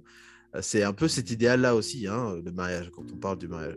Donc je voulais juste peut-être avoir aussi ta réaction là-dessus, euh, avant qu'on puisse redonner la parole à Nelson et Sandrine sur euh, la question d'Anna. Et puis après, on va essayer de clôturer sur, sur la dernière partie. Ok, euh, je pense qu'il y avait, parce qu'on a parlé de mariage religieux, ensuite c'était, il y avait l'investissement. Donc tu veux que je réagisse sur les deux ou juste Vas-y, vas-y, vas-y, vas-y. Alors, en tout cas pour le mariage religieux, pour pas revenir dessus, parce que je pense que Sandrine, Nelson, Anna, vous avez super bien, en tout cas, réagi par rapport à ça. Moi, le mariage religieux, c'est quelque chose très très important, c'est la base. C'est pour moi quand on se marie, il y a Dieu et puis il y a, il y le couple. Pour parler de l'investissement, alors là peut-être ce sera différent pour moi. Euh, c'est peut-être Anna pourra me dire ça parce que moi j'en ai vu des mariages. J'ai vu le mariage de Sandrine, j'ai vu le mariage de mes cousines. Du coup quand on n'est pas encore marié, on en a vu des mariages et Dieu seul sait, on a tous les week-ends. Alors, moi, ce que je dirais, euh, quand deux personnes se marient, ce que moi, je pense, après ça, c'est moi, c'est personnellement, si je quand je veux me marier, je pense que c'est deux personnes. En tout cas, en termes d'investissement, ça va être deux personnes. Si les, les, familles veulent aider, donner un petit quelque chose, il n'y a pas de souci, ce sera un surplus. Mais moi, je pense qu'à partir du moment où on a décidé de se marier, là, c'est deux personnes. C'est nous qui investissons c'est nous qui payons, c'est nous qui faisons tout. Et ensuite, quand euh, les parents veulent ajouter ou la famille, etc. En tout cas, moi, je vais demander que à ma famille proche, donc que mes frères, vraiment frères, sœurs, s'ils veulent investir, il n'y a pas de souci. Mais tout ce qui est tantine et tonton, je ne veux pas parce que j'ai vu ce que ça faisait. Et j'ai même une petite anecdote, c'était ma mère qui disait euh, au mariage d'une cousine à moi, qui disait oui, parce que ma cousine, en fait, elle avait trop d'invités, elle, avait trop d'invités, etc. Bref, elle n'avait pas forcément le budget pour. Et elle ne savait pas vraiment comment dire, par exemple, à ma mère et tout, parce que ma mère voulait absolument inviter ses copines, etc. Vous-même, vous connaissez un peu la communauté congolaise quand on se marie. On peut même, les mamans peuvent même inviter tout le quartier. Et elle voulait absolument, voilà, elle voulait absolument inviter ses amis. Et ma cousine ne savait pas comment lui dire non, je ne peux pas, c'est pas possible, etc. Et ma mère, je l'ai eu au téléphone pour essayer de lui expliquer. Enfin, quand j'ai entendu un peu euh, les, petites choses comme ça. J'ai appelé ma mère en lui disant, mais écoute, c'est son mariage, etc. Peut-être à, ton à mon mariage, tu pourras inviter, etc. Et là, ma mère, elle me dit, non, non, non, mais Priscilla, moi, j'ai investi, j'ai mis de l'argent dedans, donc j'ai le droit d'inviter mes amis. Et là, j'ai dit, non, tu sais quoi, toi, je sais comment je ferai avec toi pour les, en tout cas pour mon mariage. Et là, j'ai dit, non, je pense que le mariage, c'est vraiment Les deux, à partir du moment où vous avez décidé de vous marier, enfin, vous avez fait la dot, la dot, c'est la famille, etc., le mariage traditionnel. Mais à partir du moment où vous dites, OK, on a une date, on fait ci, je pense que ça, c'est vraiment la responsabilité du couple. Vous avez décidé de, de rentrer dans ça, à vous de vraiment investir dans le mariage, évidemment selon vos moyens. Donc, euh, moi, je, voilà, moi, je le vois vraiment comme ça. C'est moi et mon mari, on investit. Si la famille veut aider, il n'y a pas de souci, on avance. Et évidemment, on fait selon nos moyens, comme je le répète, parce que c'est un truc qu'il faut vraiment répéter. Je pense que Kevin, il faudra vraiment faire des, des, sujets dessus. Il y a une vie après le mariage. Il y a, il y a... C'est marrant parce que moi, je travaille à la banque. C'est vrai que je ne me suis pas présentée tout à l'heure. Je travaille à la banque et je parle avec les, enfin, je travaille à la banque et puis je suis aussi entrepreneur sur le côté, euh, notamment en route vers le mariage et avec plein d'autres trucs. Et euh, ce qui me choquait d'entendre, euh, ce que j'entendais de mes collègues à chaque fois, parce qu'on parle de maison, on parle d'investissement tous les jours, hein, on est là, on investit, on sait comment ça se passe tout le monde de la banque. Et à chaque fois, mes collègues me disaient Ah, mes parents m'ont aidé à investir. Ah, mes parents m'ont aidé à investir. Ah, je vais acheter une maison. Mes parents vont m'aider. Ah, et tout. Et nous, dans notre milieu, il n'y a pas ça. Il n'y a pas cette aide de nos parents pour pouvoir acheter notre maison. À chaque fois, mes collègues, en tout cas, quand ils ont eu acheté une maison, il y a eu un investissement. Enfin, il y a eu quelque chose de leur. Les parents ont donné un capital. Il y avait toujours quelque chose, en fait. Et nous, en fait, on fait tellement de mariages, on fait tellement. En fait, on dépense énormément qu'à la fin, en fait, bah, on n'a fait pas des lunes de miel, si on peut le dire avec en route vers le mariage. C'est rare d'avoir des couples qui disent qu'après ils vont faire des lunes de miel. On fait pas de lunes de miel, on fait pas, voilà. Moi, pour, moi, ce qui est important pour moi, c'est qu'il y a une vie après le mariage. On utilise, on investit dans le mariage en lui-même, etc. Ensuite, après, on investit, on achète une maison. Ensuite, comme tu as dit tout à l'heure, euh, Kevin, je pense, il y aura les enfants il y a les écoles à payer, ainsi de suite, ainsi, on les accompagne, etc., etc. Donc en fait, le mariage, franchement, je crois du début jusqu'à la fin du mariage, c'est un investissement à vie. Voilà. Effectivement, merci de le préciser, Priscilla. effectivement, on va, on va marteler, euh, si je puis dire, euh, cet, aspect-là, parce que euh, quand on voit les, les, budgets, des fois faramineux de certains mariages, mais aussi de certaines dots, hein, hein, quand on voit les gens qui viennent, c'est des villas, c'est des voitures, c'est une telle extravagance, une telle exubérance que ça, ça aussi laisse un précédent qui pousse peut-être aussi certaines familles à s'inspirer de ce genre de choses et se dire ben, finalement euh, pourquoi nous on ne devrait pas aussi demander ce genre de choses et, trouver euh, euh, le moyen de voilà mettre un peu la pression sur le mari? Parce que bon quelque part je, pèse mes mots je vais juste les mettre en, entre guillemets en disant que cette négociation bon moi, je suis un peu du domaine commercial. Donc, quand on parle de négociation, bon, je, tout de suite, c'est un peu ma casquette de commercial qui prend le relais. Mais quand on parle de négociation, c'est qu'il y a quelque chose à acheter, quelque chose à vendre. Je, le dis juste comme ça. Mais effectivement, je me pose la question des fois de me dire est-ce que certains membres de la famille se disent on peut plus ou moins euh, surenchérir ce qu'on demande au mari, sachant que de toute façon, même s'il y a plusieurs filles, chacune est unique. Et donc, par conséquent, si c'est celle-là que tu veux, bon, il faut y mettre le prix. Donc, je, dis juste ça parce que c'est un peu le sentiment que j'ai des fois, que peut-être il y a des familles qui se disent, on va tirer un peu sur la corde pour euh, essayer de faire euh, sortir un peu plus que euh, la dimension symbolique de ce que peut être la dot ou le mariage. C'est juste voilà le, petit point que je voulais dire. Alors évidemment, je tiens à dire quand même, quand, j'ai dit investissement tout à l'heure, c'est évidemment dans le cadre d'investir dans sa relation, d'investir dans son, dans son mariage, dans cette union hein, que on célèbre, pas, pour le, pas seulement pour le jour J, mais pour euh, jusqu'au bout de la route 66, euh, hein, c'est-à-dire jusqu'à jusqu'à l'infini. Et, au-delà, comme dirait euh, Toy Story, pour ceux qui connaissent, bon merci, personne ne connaît, c'est pas grave. Nelson, tu connais, toi tu regardes Toy Story, euh, aimes bien Woody, euh, Woody et puis truc. Voilà. Donc juste peut-être une réaction rapide de, de peut-être Sandrine, Nelson, Anna ou... Bah, écoute, par rapport à ce qu'Anna a posé comme question, je pense qu'on on l'a pas, on l'a pas pris totalement, hein, parce que si je comprends bien, Anna, ta question c'est vraiment comment est-ce que c'est une dépense alors que ça ne va pas accroître, euh, il n'y a, pas de valeur retour, il n'y a pas de retour sur l'investissement, si je peux dire ça comme ça, si j'ai bien compris. En fait, ma question, c'est de savoir est-ce qu'on peut considérer cet aspect-là, en fait, euh, si tu veux, le coût euh, des cérémonies, est-ce qu'on peut considérer ça comme étant un investissement?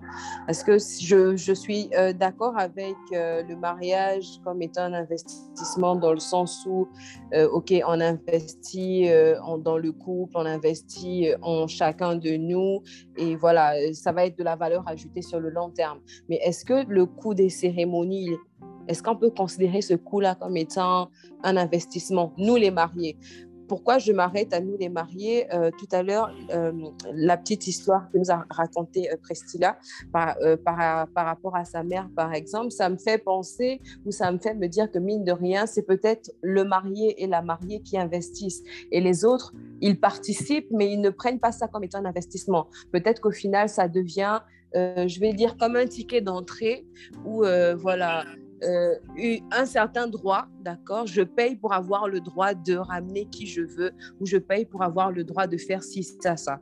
Mais peut-être qu'eux, ils ne voient pas ça comme étant un investissement dans le sens, dans le sens où je vais cotiser, par exemple, 25 000 et euh, parce que je crois en cette union, parce que je sais que voilà, ça va peut-être perdurer, peut-être que 1, 2, 3, 4, 5. Mais est-ce que le coût des cérémonies, on peut considérer cela comme étant un investissement, nous les mariés alors, pour moi, c'est très hybride. Hein. Je vais dire ça tout de suite. C'est en même temps une dépense et un investissement. Je vais expliquer pourquoi. Euh, il y a, pour moi, c'est d'abord un investissement. Pourquoi? Parce que le, le, retour sur investissement n'est pas forcément quantifiable en argent. Il est quantifiable beaucoup plus en ce que moi j'appelle une banque de souvenirs, qui est tout autant importante que euh, euh, de l'argent, en fait. Je ne sais pas, mais moi, j'ai vu, par exemple, j'ai déjà assisté à d'autres mariages avec épouse. Et, et lorsqu'il y a un mariage, euh, généralement, tous les deux, on est très émus parce qu'on se rappelle de notre propre mariage. On se rappelle, waouh, c'était beau. Il y avait, ah, tu te rappelles à tel moment, il y avait tel truc. Ah, tu te rappelles à tel moment, il y avait tel truc. Et, et, et, ça, je pense que ça permet de souder un peu plus le, couple que mhm. si vous étiez frustré en termes de vous vouliez faire, par exemple, moi je voulais me marier sur une palissade au-dessus de la piscine, je ne l'aurais pas eu. C'est pas que ça aurait remis mon mariage en question, mais c'est ça a rajouté quelque chose. Ça n'a rien retiré, ça n'aurait rien retiré, mais ça a rajouté quelque chose. Et, je pense que c'est à ce niveau-là que se situe l'investissement, que ce n'est pas un retour cash en termes d'argent, c'est plutôt un retour en termes d'émotion, en termes de bien-être, qui est tout autant important. Euh, et je veux souligner un peu ce que Prestia a dit, Prestia a dit tout à l'heure. Hein. Moi, j'ai dit à ma famille, je ne veux de l'argent de personne. On m'a traité d'orgueilleux euh, dans un premier temps. Je dis, je m'en fous. Vous, me traitez comme vous voulez, mais je ne veux de l'argent de personne parce que justement, je ne voulais pas de ce côté, j'ai mis de l'argent ou j'ai participé et je veux avoir mon mot à dire. On est tellement têtus, ma femme et moi, qu'on on, pas qu'on voulait décider de tout, mais on ne voulait pas que quelqu'un vienne nous imposer quoi que ce soit.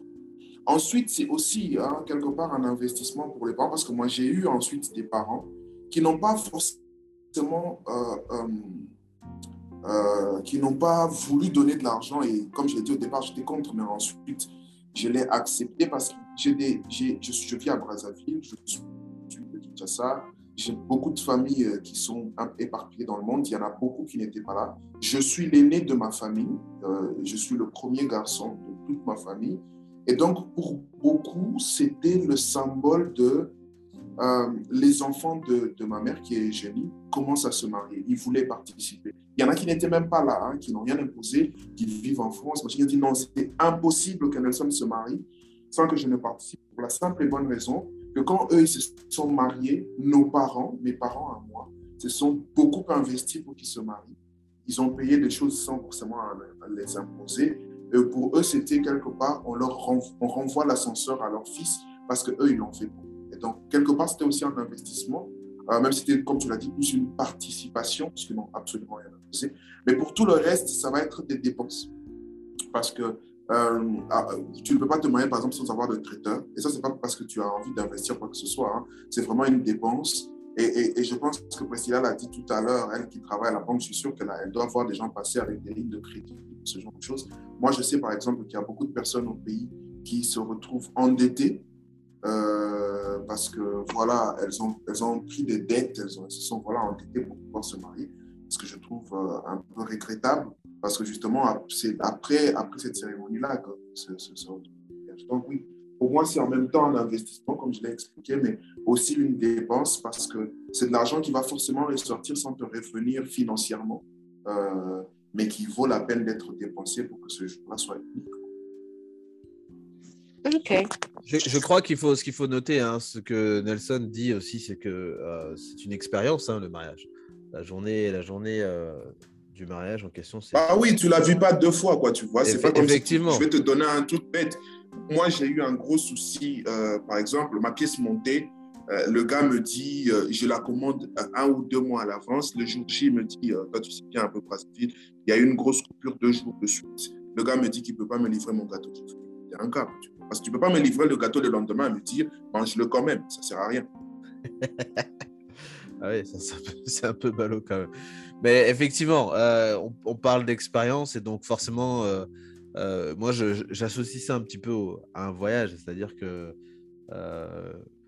c'est tout, un, voyage et donc effectivement, il y a des éléments dans un voyage qui sont juste non négociables, qui sont juste incompressibles, euh, qu'il faut absolument avoir, sinon bah, l'expérience n'est pas présente, l'expérience n'est pas complète.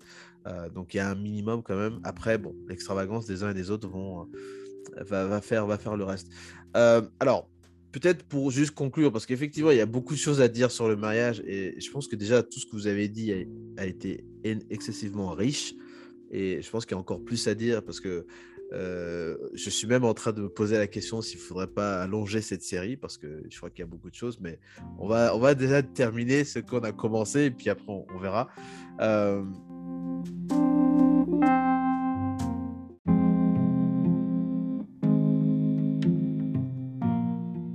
mariage civil. Enfin, notre dernier mariage dans notre épisode aujourd'hui, le mariage civil, c'est-à-dire le mariage devant le maire, devant les autorités municipales, pouvoir valider votre mariage et qu'il soit reconnu devant les hommes, c'est-à-dire devant l'État. Écoutez ce que nos invités ont à dire sur ce mariage. Bon, le mariage civil, évidemment, je n'ai pas, euh, pas trop épilogué là-dessus. Euh, je pense que on va comprendre ici simplement que on a le mariage traditionnel qui est le mariage devant les familles, le mariage religieux qui est donc le mariage devant Dieu, et puis le mariage civil qui est euh, cette reconnaissance au niveau des hommes.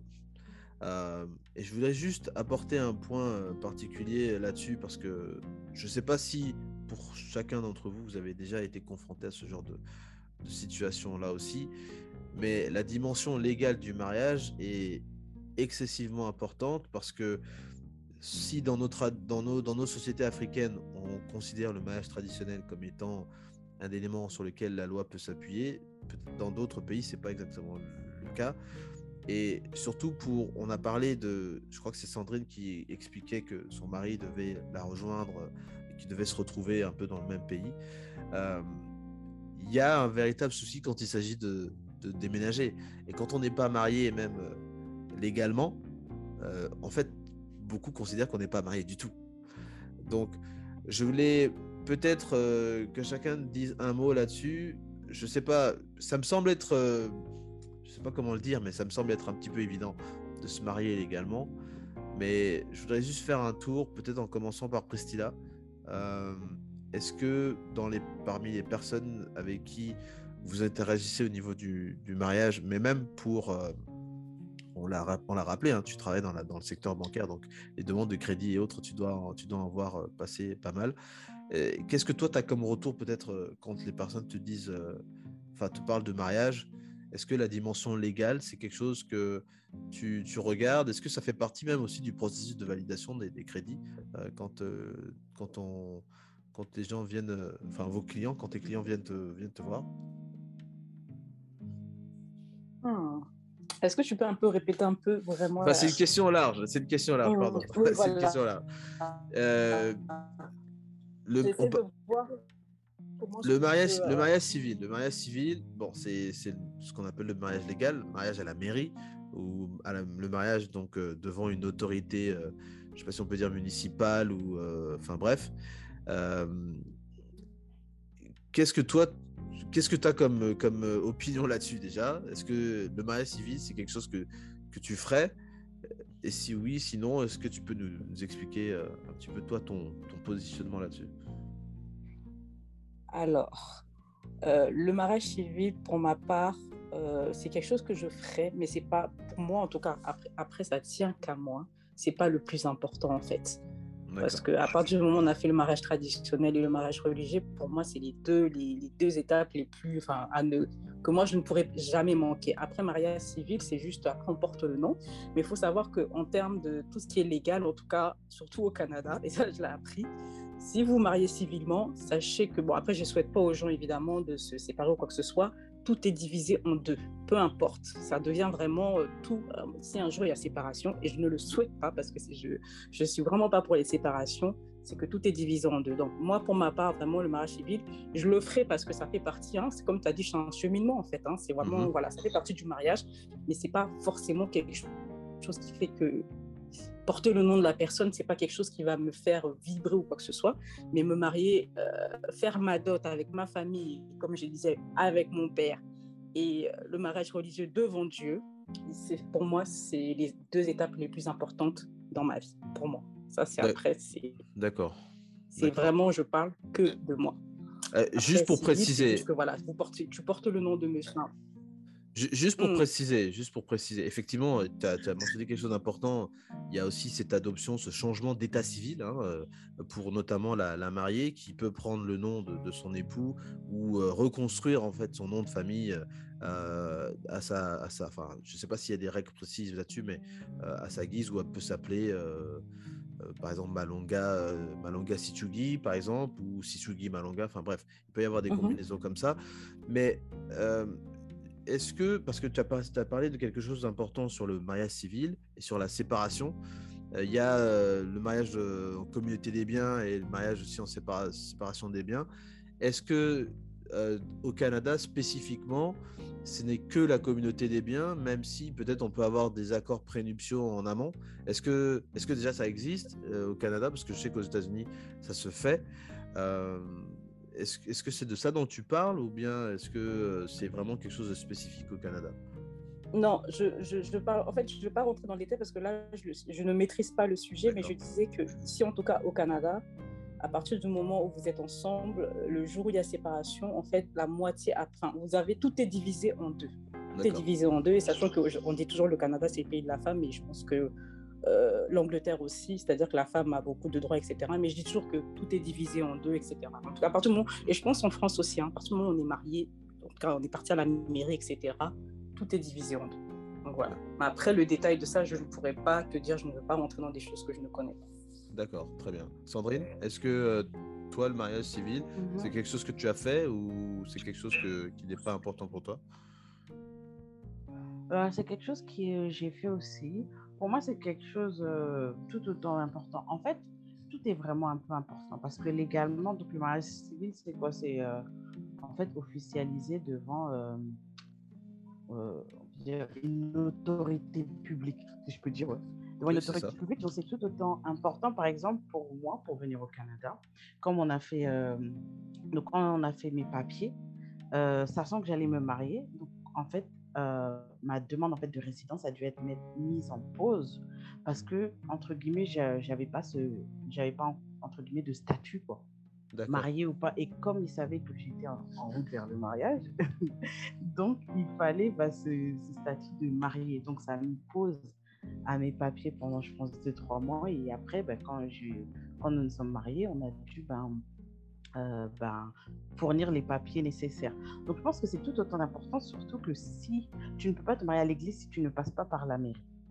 En tout cas, en France, je ne sais pas si partout c'est comme ça, mais normalement, je pense que dans la plupart des pays, bon, je ne sais pas si c'est partout, mais en tout cas en France où je me suis mariée, euh, en fait, tu peux pas, c'est quand par exemple je suis partie à l'église, on m'a demandé ma date de mairie. Et si la date tombait après la date, entre guillemets, donc vous ne pouvez pas vous marier à l'église, à il faut d'abord passer par la mairie. Ensuite, vous, vous venez vous marier à l'église. Donc, c'est tout autant important et surtout, on ne souhaite pas que Dieu, que Dieu nous préserve en cas aussi de décès, de décès que ce soit du mari ou la femme. Mais je pense que ça donne, entre guillemets, tu as un peu plus de poids, quoi, parce qu'entre guillemets, qui étais-tu pour le défunt ou la défunte? Et je pense qu'avec ça, tu as aussi quand même un peu plus de droits. Donc, euh, je pense que pour moi, c'est tout autant, même si ça dure 10-15 euh, minutes, mais c'est c'est quand même aussi important dans, dans, le couple.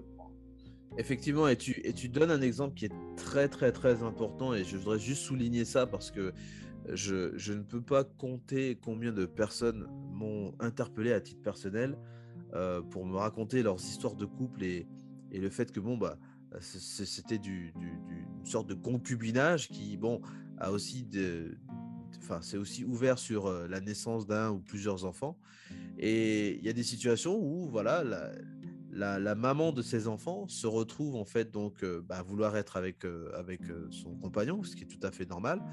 Mais quand celui-ci a besoin peut-être de, bouger, de voyager, peut-être parce qu'il était en mission et que maintenant on le, délocalise, il va dans un autre pays, ce regroupement familial ne peut pas se faire parce que effectivement, quand vous allez dans un autre pays, bah, la première des choses c'est d'avoir un, visa et on va vous demander pour le visa bah, d'apporter un certain nombre de documents. Donc, si vous, vous venez pour accompagner euh, une personne, vous devez montrer en fait les éléments qui attestent que vous avez un lien entre les deux. Le simple fait de venir dire ah mais ça c'est son enfant, bon, on comprend bien que pour certains pays occidentaux qui, qui octroient des visas, ça marche pas. Donc c'est, je crois que c'est cette dimension là, avoir ce certificat de mariage, euh, c'est, je crois que c'est un sésame important. Est-ce que Nelson, est-ce que tu, tu, sais pas si tu peux, tu peux, corroborer ça ou bien si tu peux apporter un élément Oui, tout à fait. Euh, bah, écoute. Parce qu'on a parlé du mariage, euh, séparation des biens et communauté des biens. Je pense que en termes, je crois, parce qu'il y a même une dimension fiscale aussi hein, quand on parle du, mariage civil. juste pour, et je te laisse la parole. Au Congo, je prends dans le cadre du Congo, euh, on a ce qu'on appelle donc euh, l'impôt sur les revenus des personnes physiques, c'est-à-dire l'IRPP, qui est prélevé donc euh, à chaque fois qu'on on touche son salaire. Et il y a un certain nombre de parts qui donc sont attribuées à chacun des individus qui, contribuent à, cette assiette fiscale en fonction donc de leur statut, on va dire matrimonial. Donc si vous êtes marié, si vous êtes déjà célibataire, c'est une part. Si vous êtes marié, vous avez donc deux parts. Et si vous avez des enfants, donc chaque enfant, euh, c'est une demi-part, je crois que le maximum, c'est 5 ou 6. Donc, donc, donc, quand vous payez vos impôts, eh bien, le, législateur considère que euh, plus vous avez de personnes dépendantes ou à charge, euh, vous devez payer moins d'impôts puisque vous avez besoin de plus de, de, de, de, votre salaire disponible pour pouvoir faire face à tout ça. Donc, il y a cette dimension-là. Mais Nelson, vas-y, je te laisse la parole. Euh, comme toi, tu es marié euh, au, bah, en Afrique, là-bas. C'est beaucoup plus un fantasme d'homme ensuite. Maintenant, ça, hein, ça va être vraiment l'inverse du côté folklore de, la femme avec la robe blanche qu'une autre personne vienne porter ton nom et qu'on appelle désormais Madame Chichouki, c'est voilà, pour l'homme, c'est assez important. Mais comme toutes ces dames, pour moi, c'est vraiment une formalité légale. Hein, un peu comme j'irai renouveler euh, mon, mon, comment j'appelle ça, ma carte de résident ou euh, ce genre de choses. C'est vraiment une formalité légale plus qu'autre chose. Euh, mais il faut noter, comme tu l'as dit, que sans cette formalité légale, toute les actions légales qui vont venir après n'auront pas de sens. C'est-à-dire que, comme tu as parlé par exemple du euh, comme Sandrine a parlé du déménagement pour qu'on puisse occuper un, euh, on va aller même plus loin lorsqu'il y a une guerre dans certains pays et qu'il faut euh, euh, rapatrier les gens rapidement ou alors les exfiltrer de, de là où ils sont. On va te dire qu'est-ce qui les unit pour qu'on puisse faire ça. moi, j'ai vu des couples séparés euh, pour la petite histoire, lors du 4 mars, disons 4 mars, oui, par exemple, lorsqu'il y a eu explosion, parce que bah, la femme, elle avait une nationalité euh, américaine, le mari, aucune nationalité, elle n'a pas la même nationalité et surtout aucun papier, bah, on a pris la femme, on a laissé le mari, tu vois. Euh, et ça, ça peut devenir tout de suite très compliqué à gérer après. Donc, légalement, c'est quelque chose de très important, même s'il n'y a pas toute la partie folklore autour.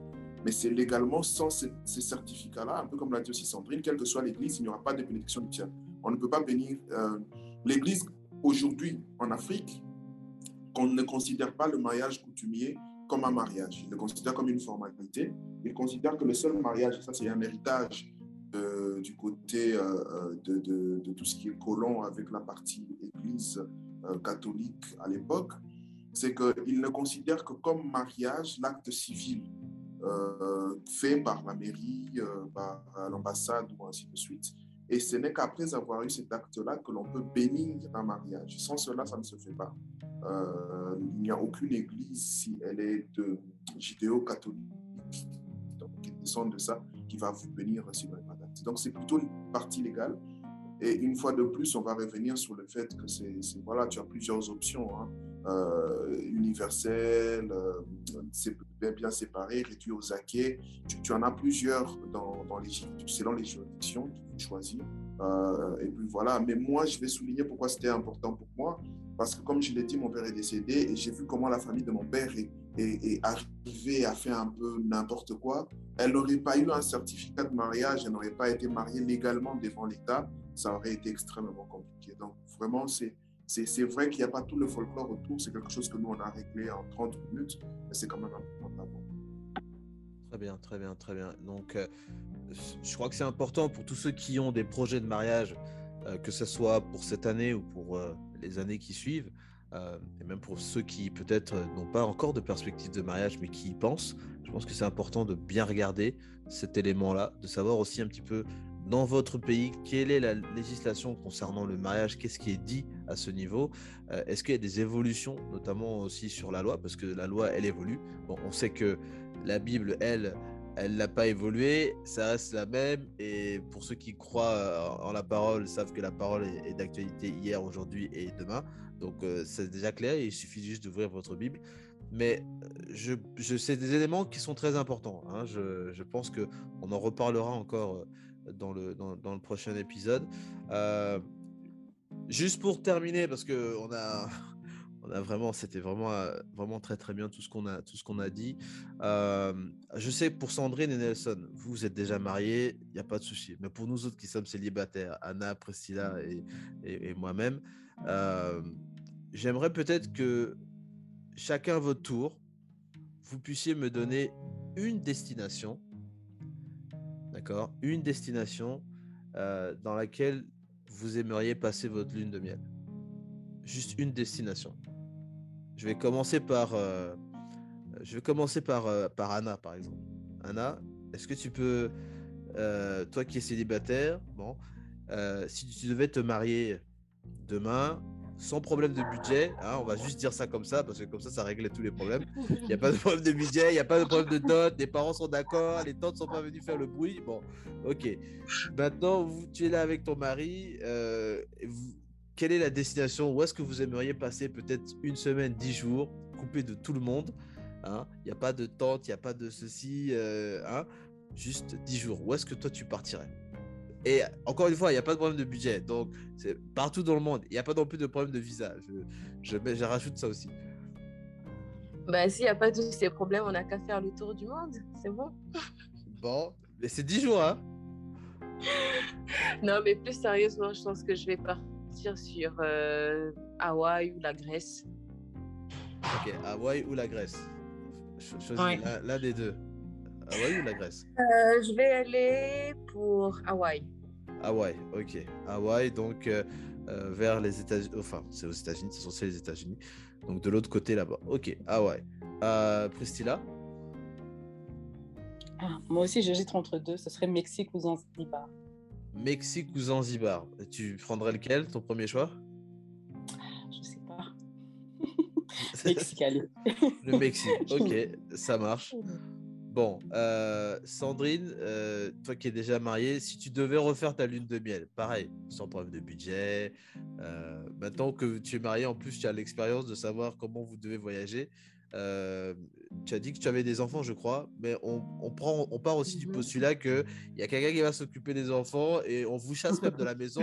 Allez-y, quittez, et puis vous revenez quand euh, c'est bon. Donc, les enfants, c'est Presti là.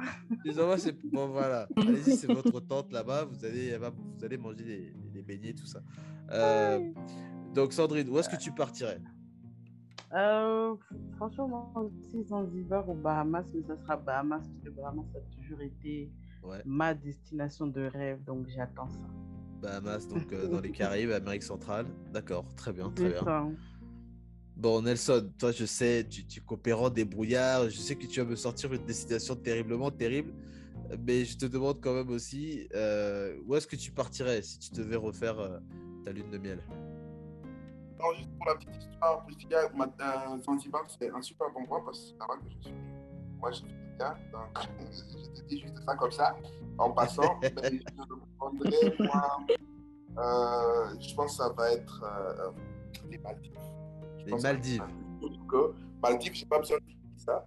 Je préfère un matin, je peux décoller. Voilà. D'accord, d'accord. Donc pour ceux qui cherchent les Maldives, hein, les Maldives c'est donc dans l'océan Indien. Euh, je crois que c'est au sud, euh, sud-est, de, je sais pas du Sri Lanka ou de, de l'Inde, un truc comme ça. C'est pas dans cette zone-là. En tout cas, cherchez par là. Sri Lanka, l'Inde, c'est dans cette zone. Ok, très bien. Bon, moi pour ma part, hein, je choisirais Tahiti. Hein, J'ai toujours un truc pour le Pacifique, donc euh, euh, Tahiti, la Polynésie française c'est moi c'est mon c'est mon petit kiff hein. donc euh, aller là-bas avec les couronnes de fleurs et tout sur la tête moi je c'est mon truc voilà bon eh écoutez merci beaucoup pour ouais Aloha. alors- ouais ça c'est les ça c'est ça c'est Hawaï. Donc Anna pourra euh, Anna pourra nous envoyer ça il n'y a pas de souci avec les couronnes de fleurs. De toute façon c'est c'est les mêmes euh, hein, c'est les mêmes origines aussi hein, de Hawaï jusqu'à jusqu'au jusqu'en bas euh, au niveau de Tahiti. C'est c'est c'est les Polynésiens c'est c'est le Pacifique. Ok ben écoutez en tout cas merci beaucoup euh, à Sandrine à Priscilla euh, d'être venue pour la première fois sur le podcast et de venir nous partager un petit peu leur leur compte euh, Instagram euh, en route vers le mariage. Donc euh, je vous invite à consulter ce compte. Et puis si vous êtes au Canada bah, prendre contact avec elle aussi euh, si vous avez des projets de mariage. Merci beaucoup à Christelle euh, d'être venue. C'est une amie personnelle, donc je suis très content qu'elle soit venue parce que depuis, depuis le temps, je lui dis Viens, qu'est-ce que t'attends euh, Il y a le podcast, viens, tu vas parler des trucs. Bon, euh, elle va revenir. Elle va revenir. Donc, en tout cas, Anna, merci beaucoup d'être venue. Euh, ça, me fait, ça me fait plaisir. euh, Au plaisir, sois- Kevin. donc, toi-même, tu sais, tu, tu reviens, hein, le podcast, c'est chez toi. Euh, donc, euh, on a fait aujourd'hui, donc c'était c'était top. Et puis, Nelson, Merci. bon, Nelson, toi, toi j'ai même pas besoin de te le dire parce que euh, les gens nous, sont, nous, ont, nous ont beaucoup écrit euh, après le après l'épisode euh, qu'on a fait sur le numérique. Donc, je pense qu'il faudra qu'on refasse un- autre chose euh, cette saison, mais je sais qu'il y, a- il y a beaucoup de sujets que tu aimerais qu'on aborde. Donc, encore une fois, tu es le bienvenu. Euh, la, la- enfin, le, la, comment tu appelles ça? La, salle d'attente Zoom est, est libre, elle est ouverte, donc tu viens quand tu veux. Et puis, voilà quoi. En tout cas, merci d'être venu Ouais. et d'avoir partagé ton expérience également. Mer- Merci à toi de nous avoir invités. Superbe intervention de Anna et Nelson. Franchement, j'ai appris des choses et c'est super. C'était super. Vraiment bravo. Hum, merci beaucoup à toi, Kevin. Merci à vous. euh, Je pense qu'on a tous vraiment- appris. Ouais, c'est vraiment euh, un bon moment. C'est beaucoup Merci. C'était un super sujet. Donc, euh, de toute façon, tout ce qui tourne autour du mariage, il y a tellement à dire. donc, c'était vraiment, Effectivement, effectivement. En tout cas, Et, et Kevin, si tu fais quelque chose sur l'entrepreneuriat, n'hésite pas à m'inviter parce que je suis passionnée de l'entrepreneuriat. ben, ton invitation est déjà là. Donc, euh, Ok. comme ça, c'est déjà, déjà bon. On va, toi et moi, on discutera après en off. Il n'y a pas de souci sur, euh, sur quoi, sur quoi euh, discuter et, et qu'est-ce qu'est-ce qu'il faut aborder.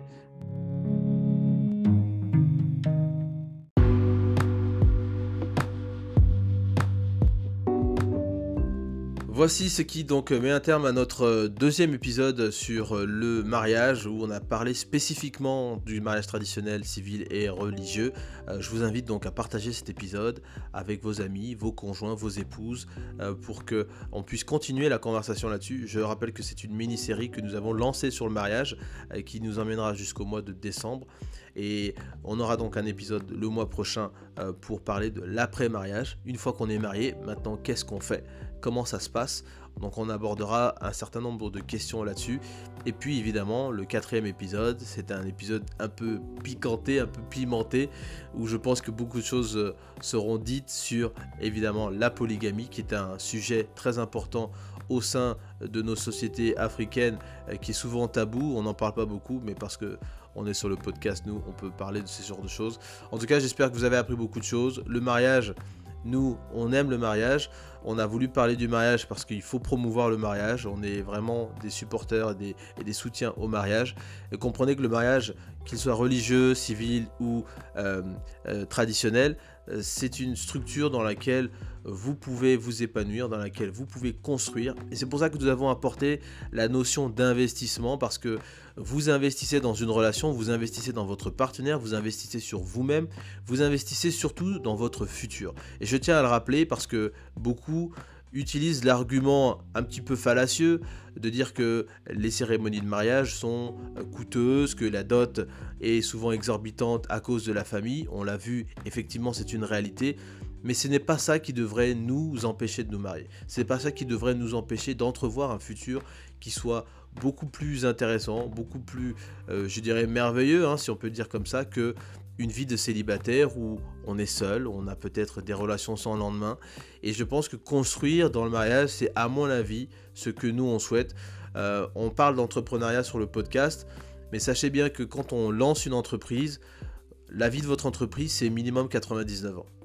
Et donc, on sait très bien qu'on ne pourra pas vivre 99 ans euh, pour renouveler même l'existence de cette entreprise, mais on se base sur le long terme. On se base sur du très long terme. Et donc, j'ai envie de vous dire, quand euh, vous vous mariez et qu'on vous dit que ce sera la mort qui va vous séparer, vous n'êtes pas sur du un jour, deux jours, une semaine. Si vous avez 30 ans et que vous vous mariez demain, et que votre espérance de vie est à peu près de à 70 ans, vous avez encore 40 ans à vivre devant vous. Qu'est-ce que vous allez faire pendant 40 ans?